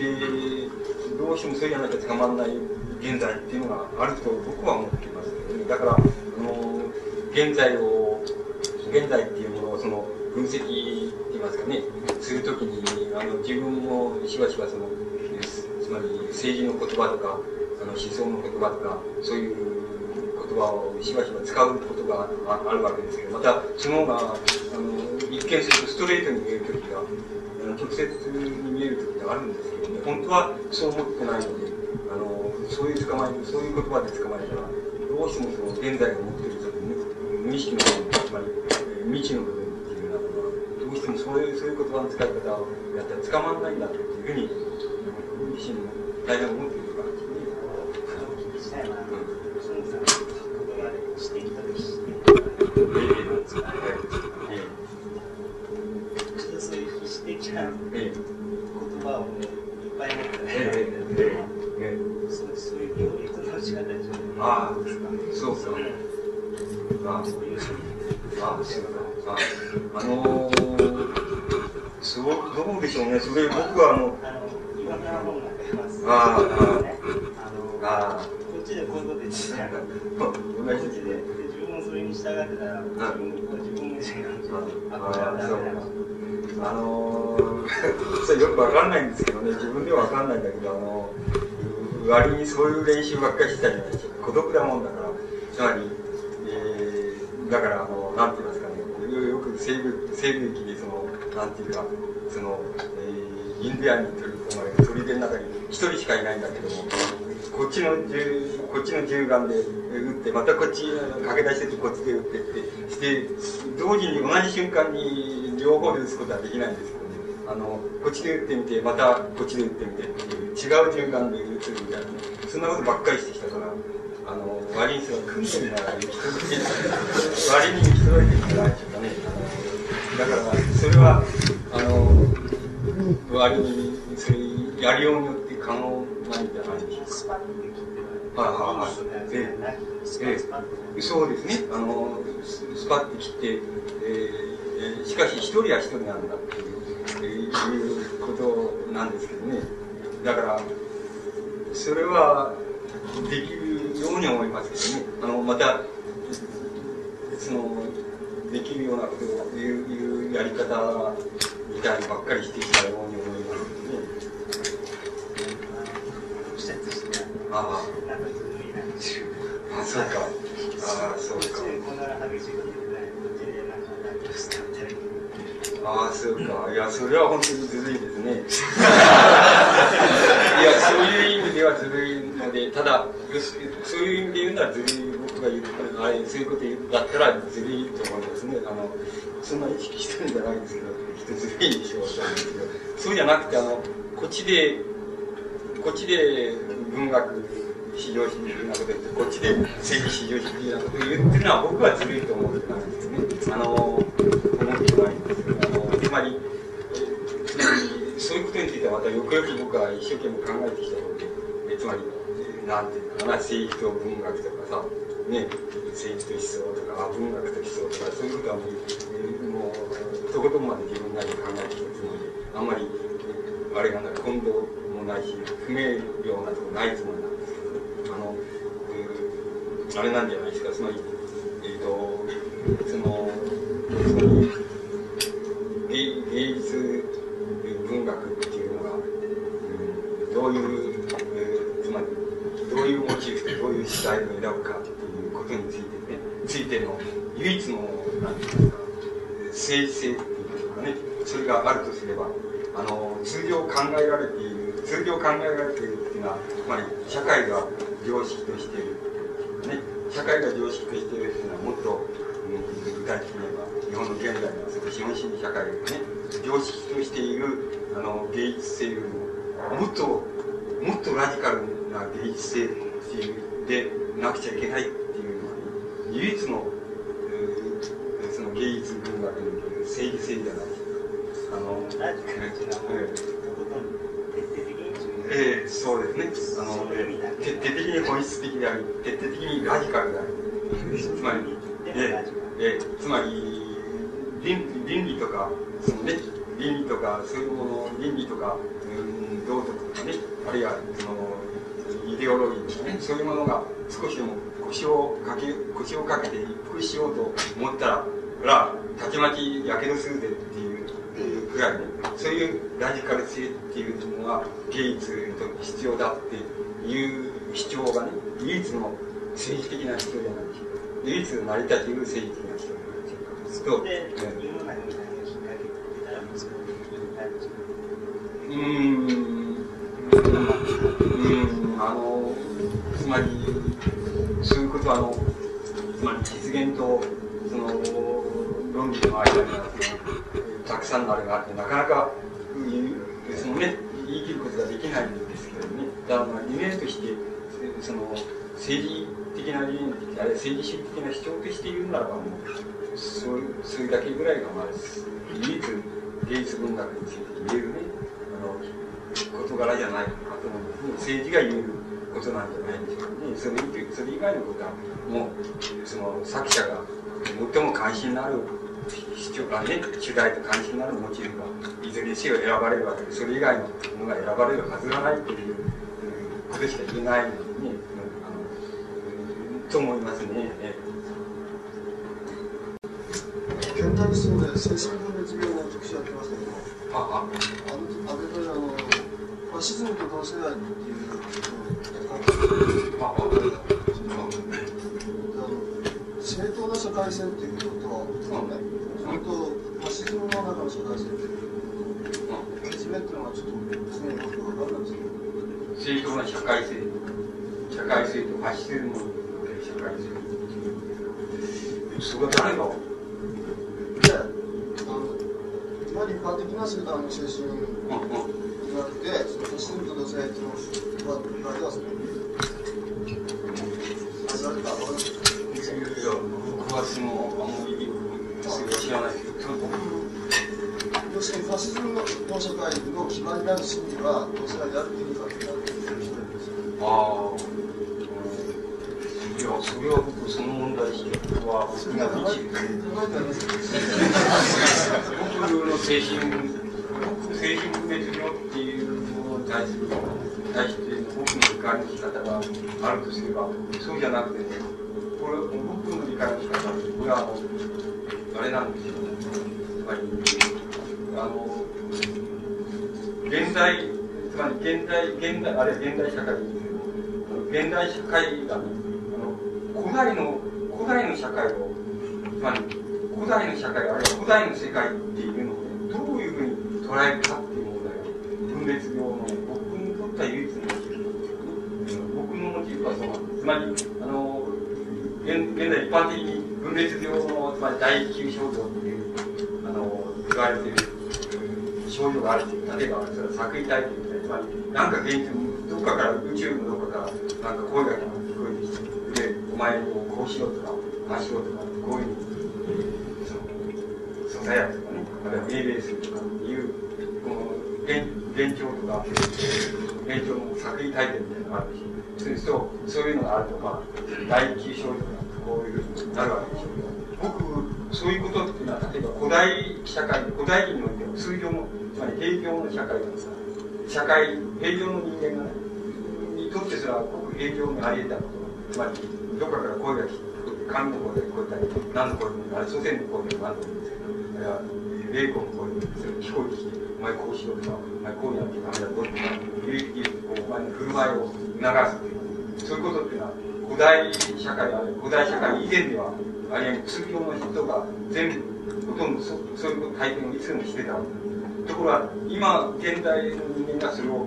あのそれをそういう体験をした場合には、大体適合できないわけです。つまり、あの社会生活でね、適合できない。この世界に適合できないから、必ず言えること異常だととか、病気だということが来る。それから、まあ、様々な、それこそ、社会的な意味をつけられる、レッテルをつけられるみたいなのがあるんですよ。つまり、あのそつまりなぜ古代社会において、その正常と考えられて、そういう精神的な現象っていうのが、現在では、その病気、精神の病という捉えられたらいないか。そうする、そこの間にある、その、なんて言いますか、現在の社会と古代の社会との、なんて言いますか、あの、関連性って言いましょうかね。つまり、現代の社会から捉えられた古代社会とどう捉えられるか。逆に、あの古代社会っていうのを、現代の中に、あの、再生する、古代社会に、あの、出現した、まあ、その、なんて言いますか、様々な、その、理念とか宗教とかっていうものがあるでしょう。それが、現在、その、再生できる、あるいは蘇生できる部分が、あるいは現在、有効性がある部分があるとすれば、どこにしかないか。僕だったら、分裂病の問題っていうのは、僕にとってはそういう問題として、あの、非常に、あの、大きな問題なんですけど、あの、そのあなたのおっしゃるような問題意識、分裂病、の、うん、いや、僕自身はそういう問題意識がなかったくて、うん、そういう書いてあったんだけど。あ、そうか。それは、もうダメだろうな。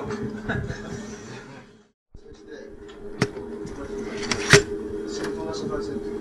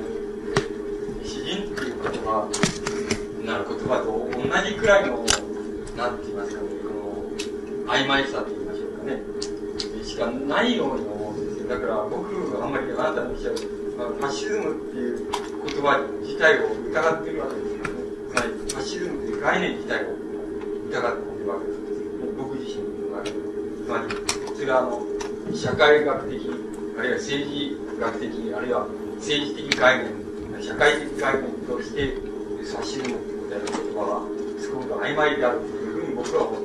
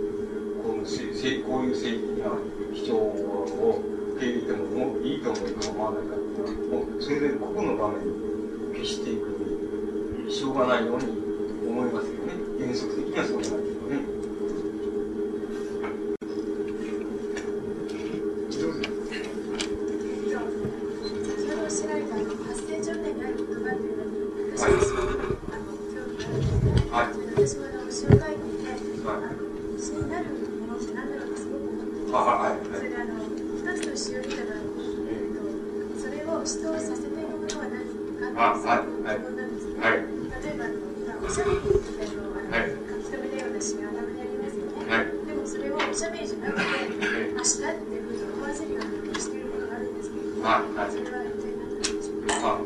あのそれに発その発生状態っていうふうに言葉って言ったのはそういう問題なんですけどねあの僕ねあのその一番いい説明の仕方しそれはその説明するためにしているわけじゃないんですけどもそのね先ほどちょっと挙げましたね高橋源一郎さんという人の「さよならギャングたち」っていう作品の中でそのその主人公が詩の詩の学校だからこういう学こういうところでしょうその詩の学校で、えー、おしゃべりをするとこがあるんですよねそれでそのそこでそのなんかあの、えーそのギャンギャングがやってきてそのなんかそのね詩を教えるところがあるんですよねそしてするとその、えー私という主人公がそのえギャングにその何でもいいからあの浮かんできた言葉を全部何でもいいから言ってみろってこういう言うわけですよ。そうするとギャングですから、うん、つまりギャングだからまあそんな詩なんて書いたこともないし言葉をもてあそんだ経験もないしそのなんて言いますか、えー、大体食べ物くれとかなんかそんな程度のことしか言ったこともないし、えーなんか言うあの言葉が出てきたら何でも言ってみろって言われるんだけどその言うギャングの方で言う言葉がなくて詰まっちゃうんですね詰まっちゃってもあの詰まっちゃって、えーどうしようもなくなっちゃうんですけどどうしようもなくそのギャングが追い詰められちゃうわけですけどでも追い詰めといてうんそれでも何か出てきたら言ってみろ言ってみろって言え、言えっていうんですね。すると、ギャングが真っ白真っ白真っ白って言う、言うんですよ。つまり何、頭の中何もない、浮かんでこないもんだから、言葉も浮かんでこないもんだから、つい、あの、もう、もう、しょうがなくなって、あの、切羽詰まって真っ白真っ白ってこう、連発しちゃうんですね。で、結局、その、高橋さんのその作品では、つまりそれが詩だっていう、つまりそういう切羽詰まって、なんかもう出てきちゃう、言葉が出てきちゃう。そしたら、それは詩なんだ。それ、それが詩なんだっていう、いうことが、まあ、まあそういうふうには書いてないんだけど、そういうふうに少なくとも受け取られるように書いてありますね。つまり、それはそ、そういうことなんじゃないでしょうか。つまり、わからないけれども、あの、切羽詰まって、そんな経験なんか何もいらない。それ街頭に飛び交っていることも、日常飛び交っていることだ、だと思うんだと。つまり、切羽詰まって、あの、お前さんはバカだっていう言葉と、それから、ごく普通に切羽も詰まらないで、お前さんはバカだっていう言ってる言葉と、それから、切羽詰まって、お前バカだってこう言ってる言葉の場合に、その切羽詰まって言われた、あの、自分でもあの意識してるかどうかわかんないと言われた言葉の方を、あの、同じことを意味する言葉でも、それやっぱり人呼ぶべきなんだって、あの、死っていうのを根本的にって言いますかね、もう、本質のところまで遡っていっちゃえば、そこのところに来ちゃうっていう。だから、あの、出される言葉がどうかっていうことじゃなくて、あの、どこまで、どこで切羽詰まってるか、あの、あれ、切羽詰まり方はどうなんだっていうことが問われるっていう、あの、別に意味が問われるわけじゃないというところに行っちゃうっていうことを、あの、高橋さんは言ってるように思うんですけど、それ、それはかなり、なんて言いますか、あの、言い方としてはいい言い方なんじゃないかっていう気がする、僕はしますけどね。だけど、本当は切羽詰まって、あの、発する言葉っていうのは難しいんだよっていうふうに、また言い直しちゃうと、今度は様々な問題が出てきますね。あの、その日の技術の問題とか、様々な問題が出てきちゃうから、それからもう一つ、あの、人間っていうのはいつだ、いつでも切羽詰まってるわけにいかないんだよっていうことも出てきちゃったり、様々なことが出てきちゃいますから、あの、難しいことになるかもしれないんですけども、一応やっぱり、あの、どっかで切羽詰まった状態が、あの、死を成り立たせているっていうことは確かなような気がするんですけど、そ、そこでならば、あの、あんまり専門的であるかどうか、あるいは専門的修練をしたかどうかっていうことは、あの、問わなくても死が、あの、成立できるような気がするんです。そして、それはかなりな程度そうじゃないかっていう気が、あの、今の死っていうのはそれに近くなってるんじゃないかっていう気がしますけどね。あの、それではなんかその手のことはね、僕、なんかテレビ見ててね、あの、いつかね、坂本龍一がね、そういうことやっぱり音楽っていうことで言って、ね、言ってたことあるんですよ。あの、ありましてね、やっぱり同じようなこと言ってた。あなんかあの、その、ゲストじゃない、そこに来てる人に、あの、ある、ある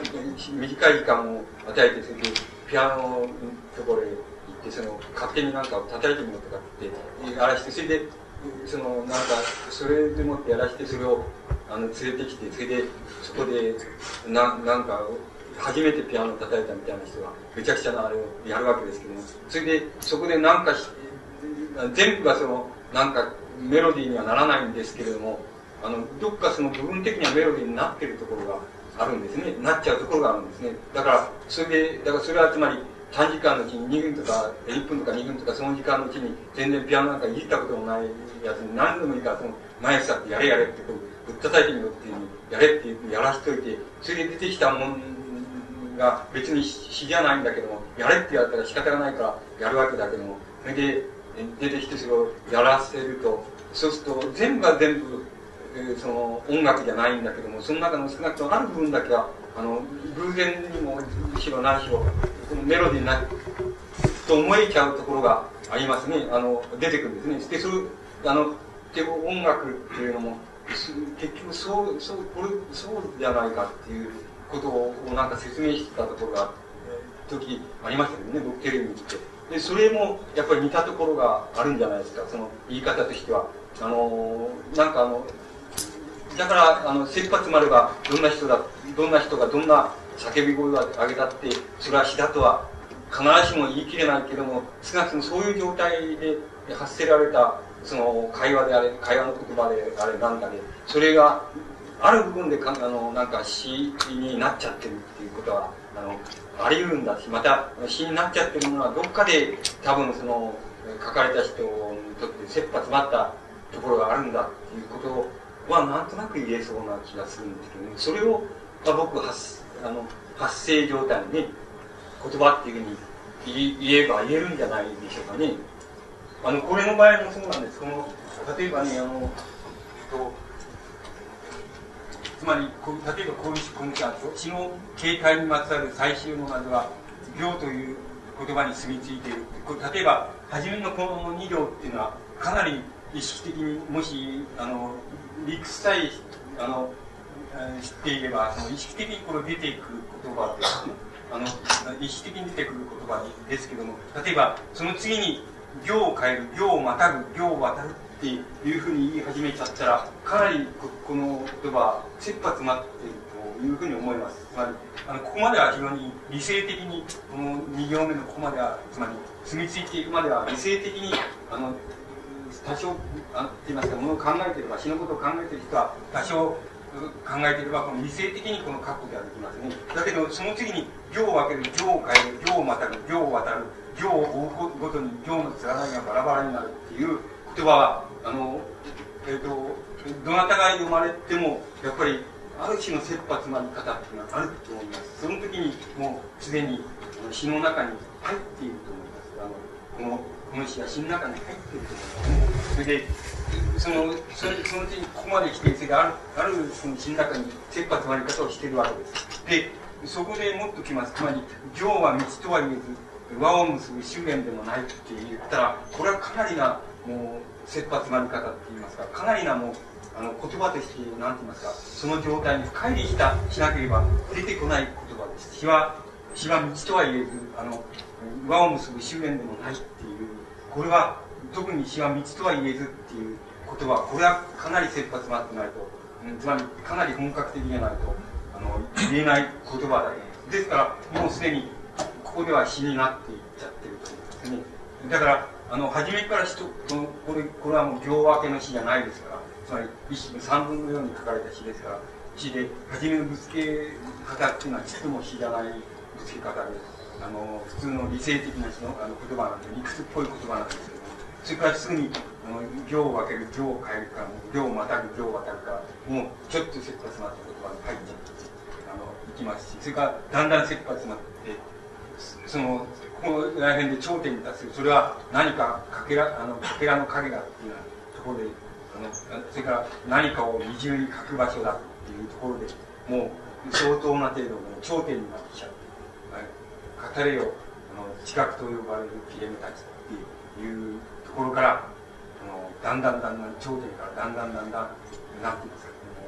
つまり出てきて普通のあのなんですか出て死の場所から切羽詰まった場所から普通の場所に出ていってこのこういうは死を食べて痩せるっていうのはかなりこれはまた理性的になってますよくあの考えられた言葉っていうなってなっていていますねだからこのこれだけの中であの同じ行が並んでいるように見えてもそうじゃなくて言葉が切羽詰まって使われている場所と切羽あの普通の通り使われている場所とそれからそこへ入っていく入り方っていうものとそれから切羽詰まっている場所からその何て言うんですか出ていく場所生き方っていうのは大体この中にもちゃんとそういうあれがあの入っていると思いますね。だからあのそういうものをそういうことをあの言葉のあれあの使い使われ方はあの死っていうふうに言うならばそのそれは割に発生状態にしつまりここまではつまり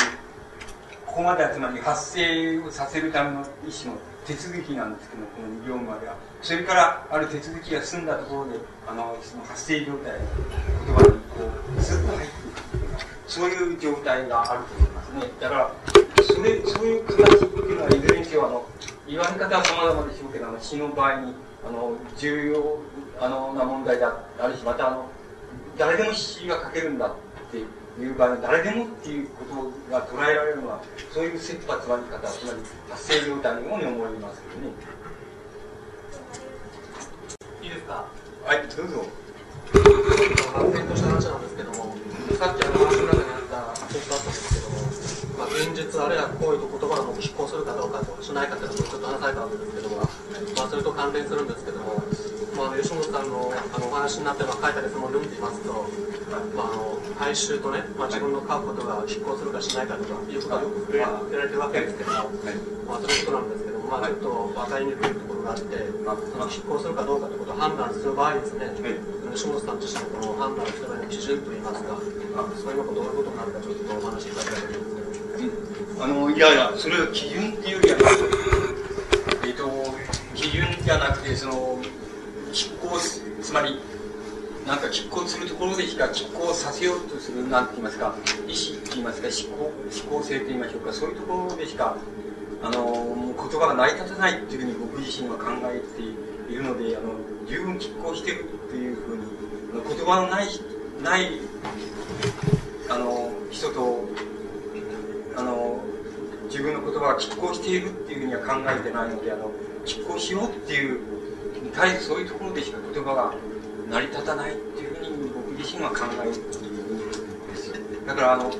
基準じゃなくて基準つまり基準っていうのはないので基準がもう言葉なしって言いましょうかね。言葉がないないところが基準だっていうふうに言えば言えると思うんです。あの自分はあのつも基準からの逸脱であるっていう逸脱としてしか言葉を使ってないっていうふうに僕自身は思っていて少なくとも拮抗しようっていうあのこうなんて言いますか気分と言いましょうか。あの気分だけがを、うん、持ってるっていうことなんですけどね。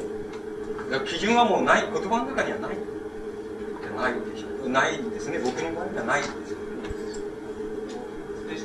傾向とか態度としては、まあ、おっしゃることわかるんですけども、あそういうその言葉内容っていうか、そういう意味内容っていうのは、どういうふうにご理解されますかあの、つまりあの、どういうんでしょうかね、そういう、えっと、なんて言いますか、あの、僕、どう言ったらいいんでしょうね、あの、僕、自分になんて言いますか、この思想があるとすると、全部全部借り物なんですけどね。あの僕その唯一僕借り物じゃないの思想っていうのは僕持ってるとそこしかないんですけどね。つまりあの語らないつまり言葉がないっていう、えー、言葉がないっていうそのなんて言いますかね。その、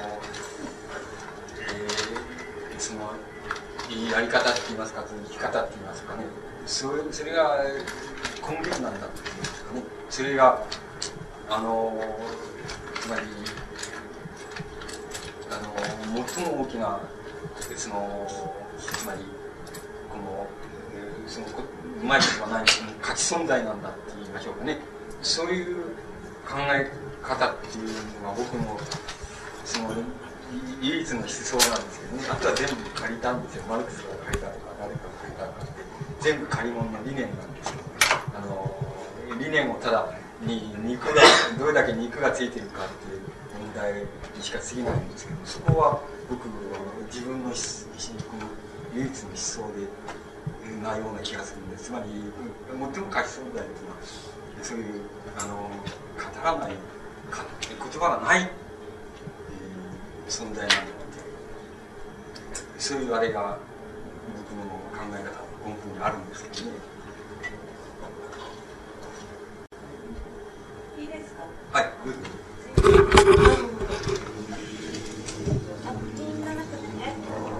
僕が真実を口にする全世界あのその世の中に書かれていたえ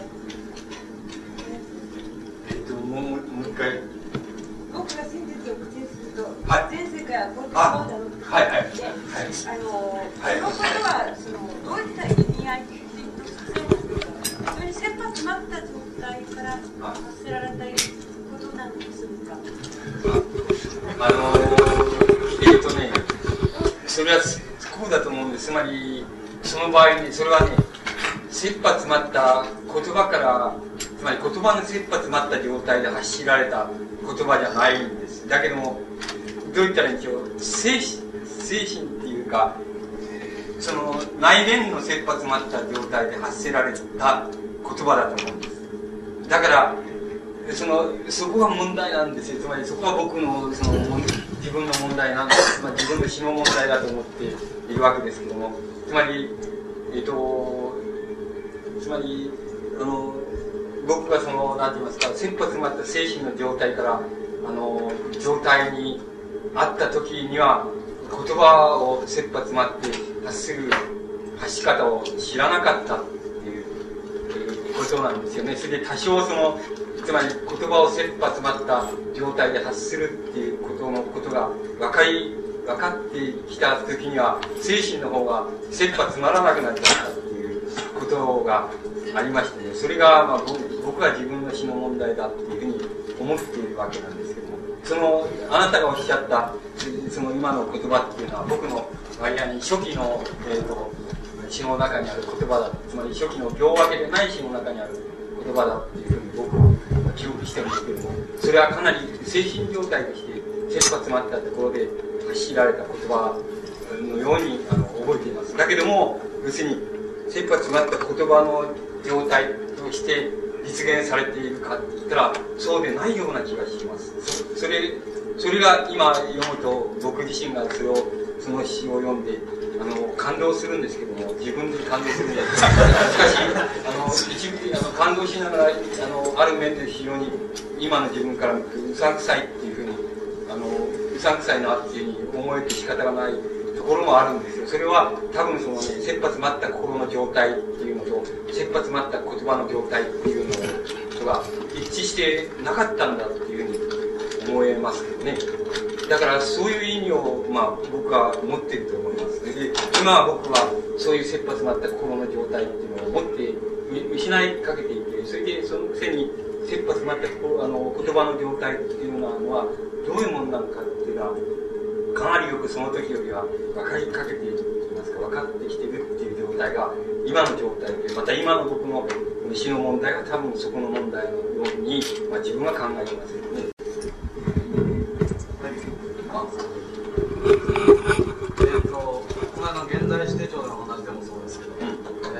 川俊太郎から中島みゆきでへの通路とか、から誰々からさだまさしへの通路とかおっしゃってますが、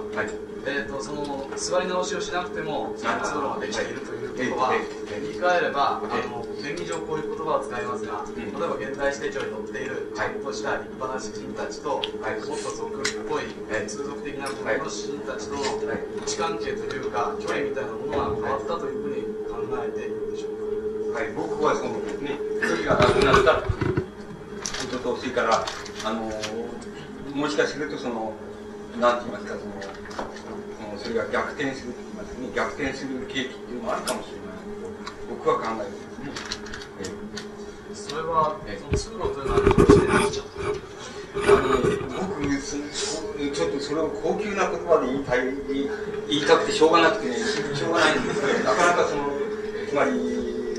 言えないんですよね。言えないんです。だから、ね、ものすごくねえっと高級つまり、我ながら不満な言葉でねその説明しますとね、まあ、分かってるんですけどねそれ分かってるんだけど、ね、不満なんですよそういう言い方すつまり、これはあのこうだっていう気がするんですつまりあの、えっ、ー、とつまり日本の日本の社会ってまあ、我々住んで、まあ、日本の社会、まあ、我々住んでるのはそう言いますけどねそれは相当高度な高度なねえっ、ー、と、あの、ちょっと高度な段階に入ったいかと思ってるんです。そうしますとね、つまり、つまり、こう高度な段階入ってね、相当世界にね、相当精神的なあの資本主義社会、ね、と同じところに入ったんじゃないかなと思うんです。で、それで精神的な資本主義社会ってどういうところが入っているかというと、かつて、そのね、かつて創世紀とかね、資本主義交流、8世紀から交流期っていうのはね、つまりどういうことかって言いますと、大雑把なこと言うんですだから嫌いなんですけど、言いたくないんですけど、大雑把なこと言いますとね、それはあの、そのつまり、自由な、個人がね、自由な競争を通じてね、自由な、その、競争を通じて、えー、その富を蓄積したりなんかして、その、つまり市民社会っていうのを、その、強固に作り上げますね。そ強固に作り上げた市民社会っていうので、唯一犠牲者になるなったのは、つまり阻害されているのは労働者階級あとは、その、それを、その阻害された労働者階級っていうことを除くならば、自由な個人が自由な能力において自由な競争をして、で、富を蓄積するもの、そうじゃないのが、教養を蓄積するもの、学問を蓄積するもの、そういう市民社会が強固にできて、強固な、あの、体系的な、あの、教養と文化を築き上げて、そして、その上に強固な近代国家が、あの、その上に、えー、作り上げられる、ね。こういうのが、その、つまり8世紀からこういう時まで、資本主義社会だとすると、どうも、そういう社会っていうのはもうもはや過ぎ去った過去なんですね。で、資本主義社会っていうのをもっと高度になっちゃったと思うんです高度という意味はいくつかありますあるわけですけどつまりそういう捉え方でするとその強固な市民社会っていうのが怪しくなっちゃったということだそれはどうしてかっていうとあのそのももはやあのその資本主義社会っていうの自体がねあのその資本主義つまり国家のねそのアメリカなんかもそうなんですけどね、アメリカなんかはね、大体、アメリカの国家管理っていう、国家の資本主義社会に対する、社会に対する管理ですね。国家管理っていうのは大体40%なんですよ。つまり40%までの、ね、国家管理なしには、あの、大体資本主義社会が成り立たなくなっちゃう。だから、自由な競争なんてしてないんですよ。自由な企業競争とかね、自由な個人が自由に、個性の赴くままに自分の能力を発揮してね、能力の赴くままに、富とか、あの、協力とかね、学問を蓄積してそんなような社会っていうのは、と昔にね、資本主義自体がもう、な、もう高度な資本主義自体がなくなっちゃってるわけですよ。でもはや40%型ね、つまりもう50%を何なんとするだけ、まあ国家管理が最後なければね、成立しなくなっちゃってるんですよ。そうするとどういうことが起こっているかと、絶えず、つまり、その管管理の度合いに応じてね、管理の噴射とそのね、それから吸収の度合いに応じてね、絶えずあの不安定なんです。だから強固な市民社会っていう概念が、すでに崩壊しているわけです。あの、この、なんていうかね、絶えず噴射に、分流に、つまり、さらされているっていう状態、それとともに、つまり、阻害され、かつてはその市民社会、市民社会から、市民社会から阻害された労働者階級っていう概念が、すこぶら曖昧になって、危なくなってきてね、これもまた、富として言えば、明日の食に困った、阻害されて、明日の食に困ったという意味合いの労働者階級っていうのの成立度っていうのは難しくなってるんです。で、その、それもまたごごっちゃな形で、まり、不定職になってみたりね、その分量の中に巻き込まれてみたりこういうふうになってきてね、こうなってくると、これはどういうことかというと、強固な文化面で言いますと、文化とか芸術の面で言えば、その強固な、いわゆる古典的な意味合いのその体系的な文化とかね、あの学問、芸術とかっていうのは、成立が大変難しくなってきて、つまり、ポップアートみたいな、つまり、あの、瞬間的なね、刹那的、あるいは分流的なって言いましょうかね、あの噴射的なね、そういう流動的な、そういう、あの、音楽、芸術、それから文学とかっていうものがね、ものの勢いっていうのがどうしてもね、増してこざるを得ないんですよ。それが高度な資本主義社会がの中でね、文化、芸術が一様に透明している問題なんです。この勢いっていうのは止めることができないですよね。あの、その問題じゃないでしょうか。その問題が、つまりそれを、そういう説明の仕方をしたくないのはね、それは、つまりバックグラウンドだったってことなんですよね。それだから、奴の通路がついたっていう、こういう言い方をしちゃいたくないわけですよ。でも、あの、こう非常に根本的な原因をね、のとこバックまで言えばね、そこのバックはそれなんですよ。そのバックをね、大体、個々のその芸術、つまり詩人芸術家っていうのは、ね、あの、無意識のうちにそれを感じてるんですよ。で、その勢いっていうのは、勢いと規模っていうのはね、もう止めることができないと僕は理解します。ですから、あの、今だって個性的にならばね、あの古典主義的な芸術もね、古典主義的な文学も、それから古典主義的な音楽も成立しますし、そういう偉大な芸術家、あの音楽家、あの文学者も出てくるかもしれないけど、それは個性的にのみ出てきますよね。あの、個々の責任において、個人の主体の責任においてのみ出てきますよ。で、一般論として言えば、一般的な、つまり、潮流としてはね、もはや僕は解体期に変していると思いますね。つまりそういう意味合いの古典的な意味合いの芸術、文学っていうのは解体せざるを得ないところに来ていると思いますね。だから、個性としてのみ成立しますね。だから、僕、そういう勢いっていうのがね、多分、僕、あなたのおっしゃる通路ができちゃってるね。あの、中島みゆきは非常に高度になっちゃってるね。で、現代史とそんなに違わないよっていうふうになっちゃってるし、また現代史の人も一人、自然にね、かなり高度な表現でありながらも、通路がちゃんとついちゃってるっていう、そういうなっちゃってる。根本理由はそういう、まり強固なその市民社会みたいな枠組みとかね、教養の枠組みとか、文化の体系の枠組みとかね、あの、価値の枠組み、それが、とにかく絶えず輪郭が曖昧な流動性にさらされているからじゃないでしょうか。あの、それが、そういうバックがあってね、それを、つまり空気のようにそれを知ってるっていうことが、あの、根本にあると思いますね。つまり、僕はここのことをね、つまりこういう言い方すると面白くないんですよ。つまり、面白くなってしまわないんですね。僕、面白くないから、もう違う言い方をししたくてしょうがなくてね、つまり、それ固有の問題として、その問題をはっきり言いたいんですけど、なかなか僕の力でそれが言えないもんですから、僕、割合に、その、つまり、マルクスとか、なんかいろいろその、社会学的なあれっていうのをよくってるから、あのそういう概念を使うとね、あの割に、たやすくそういうふうに入れちゃうんですよね。こう入れちゃうとね、面白くないんですよね。つまり、つまんないことに自分で言ったような気がして、なんていうか、微妙なことを言ったような気がして、しょうがないですよね。だから、もっと違うような言い方でね、つまり、自分のあれとしてね、つまり、自分の概念だけでもってね、そう言いたくてしょうがないんですけど、僕今、それ努力するんですけど、ね、今の僕の力なかなか言えないんですよね。言えないから。でも、あの、言ってる、その、なんていう、本質のところはね、多分間違ってないと思うんです。つまり、そういうことなんですはっきり言っちゃう。つまり、その方が分かりやすいから、そう言いますね。そうすると、分かりやすいでしょ。その、なぜ通路ついちゃうか。で、ここの人がね、なぜ無意識であるあってもね、そういうふうにできちゃってるかとかね、あの、できてることを必ずしも、その人は意識してるわけじゃないよとかね、あの、その人は、俺はそんなこと知らねえと知らねえけど、俺はただ勝手に作ってるだけで、荒川さんなんかよく言うけどね、俺はね、深読みしてもらって困るとは、ただ作ってるだけだ。言いますけど、それは、まあ、それは、そうおっしゃるのは自由なんだけど、しかし、それをまた、それを意識化して読むのはまた自由で、自由で、また読むのはまた、それは、同じから別問題でね、それはもう現代の問題なんで。現代の、その、なんて言いますか、その、つまり我々が、つまり、その、世界、世界として透明してる、そういう構造の問題なんで、これは、これはまた違う別個の意味を持つでしてね、だから、僕、根本的に言うとそうだと思うんですね。そこの問題が強い問題そうしますと、あの現代音楽も現代芸術でもそうだと思うんですけど、作った側が、これは芸術だって言えば、そのまま芸術になっちゃうみたいな状況がすごいあると思うんですよ、そうすると、受け取る側としては全く困っちゃってるっていうか、なんか自由だとおっしゃいましたけど、自由には違いないんですが、それだけなんかよりどころがないみたいな。そう思います。あの、それ、そう思いますっていうおかしな言い方はでも、よりど、よりどころがないっていうのがね、現在の社会現在の少なくとも高度なね、世界における高度なあの社会におけるね、問題ってその、よりどころがないっていうこと自体がもう、本格的な問題なんですよ。つまり、これは、つまり、あなたが努力すれば、よりどころがあるとかね、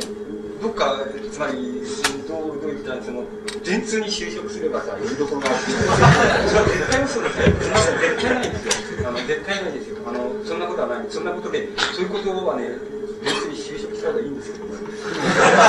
それ、そういうことは関係ないんですよ。それ、就職しようがしまいがね、やっぱりそれは付きまとめますだから、現代の芸術がね、それを教える、それをとにかく提示できたら、だからそれだけだっていう、いいと思います。それは受け取れたら、つまりちょっとよりどころがないでっていうことが、あ本当の意味で受け取れたら、それっていい、そそしたら相当いいことだっていうふうに思いますけど、何かの少なくとも出発点っていうかね、基礎ではあると思うんですね。あの、それだから、それで終わりっていうことはないけど、それは始まりにしか過ぎないけども、しかし、それは非常にいい始まりっていうことだから、いいんじゃないですか。つまり、よりどころがないっていうことを与えられたら、大変いいことで、それよりどころがあるように言ってるやつのがよほどいかさまで、難しいんですよ。そんなことありえないんですよ。ありえないんで、そんなの分析し尽くされてるんですよ。だから、あの、そんなことありえないんですよ。だから、少なくとも、その、よりどころを、あの、つまり、構築しなければいけないけれども、構築するという課題を担ってるけど、しかし、よりどころがないということが前提って言いますかね。それはもう当然なんだ。それをあの示唆することが芸術文学が示唆できたら、それは相当、あの、それでよろしいっていうしなければいけないみたいなところありますよね。つまり、責任はその主体が負わなきゃいけないみたいなね。またそういうポップアートみたいになって、そういう瞬間的な、ね、表現で、あの、で、あの、や、終始してるっていう芸術家っていうのもいますけども、それが、その人がどうなっちゃうかっていうことは、その人の主体の問題だっていうね。しかしその人が定義し続けるものっていうものは、大変重要な意味で持つと思いますけどね。でもその人がどうなっちゃうかとかね、年食っちゃったらあいつどうなっちゃうとかね、あの、こうポップアート、つまり、ポップアート、つまり、山本関西みたいなさ、ポップアートでさ、この、なんか、この無意識に塗ったくっていう、そういう、このね、あの、アンフォルメの絵描いてたんで、今、服装デザイナーになってさ、それは、その人がなっちゃって、なっちゃったことが悪いわけでもないしね、それはただなっちゃったっていうわけであって、それで、それで結構いいことしてればさ、いいいいわけだからね、その、つまり、そういうことは、つまり僕の芸術家にとってはあるわけでしょうね。つまり、気象転結ってのはあるわけでしょう。ただ、もう提示し続けてる、してるものっていうのは、いいんじゃないでしょうか。その、瞬間的な、ポップ的なものでもう十分なんじゃないでしょうか。それは当たってんじゃないでしょうか。あの、本質的には当たってると思いますけどね、それこそ。ああの大変残念でございます。お疲れになりました。一緒に時間どうもありがとうございました。あのもっとお。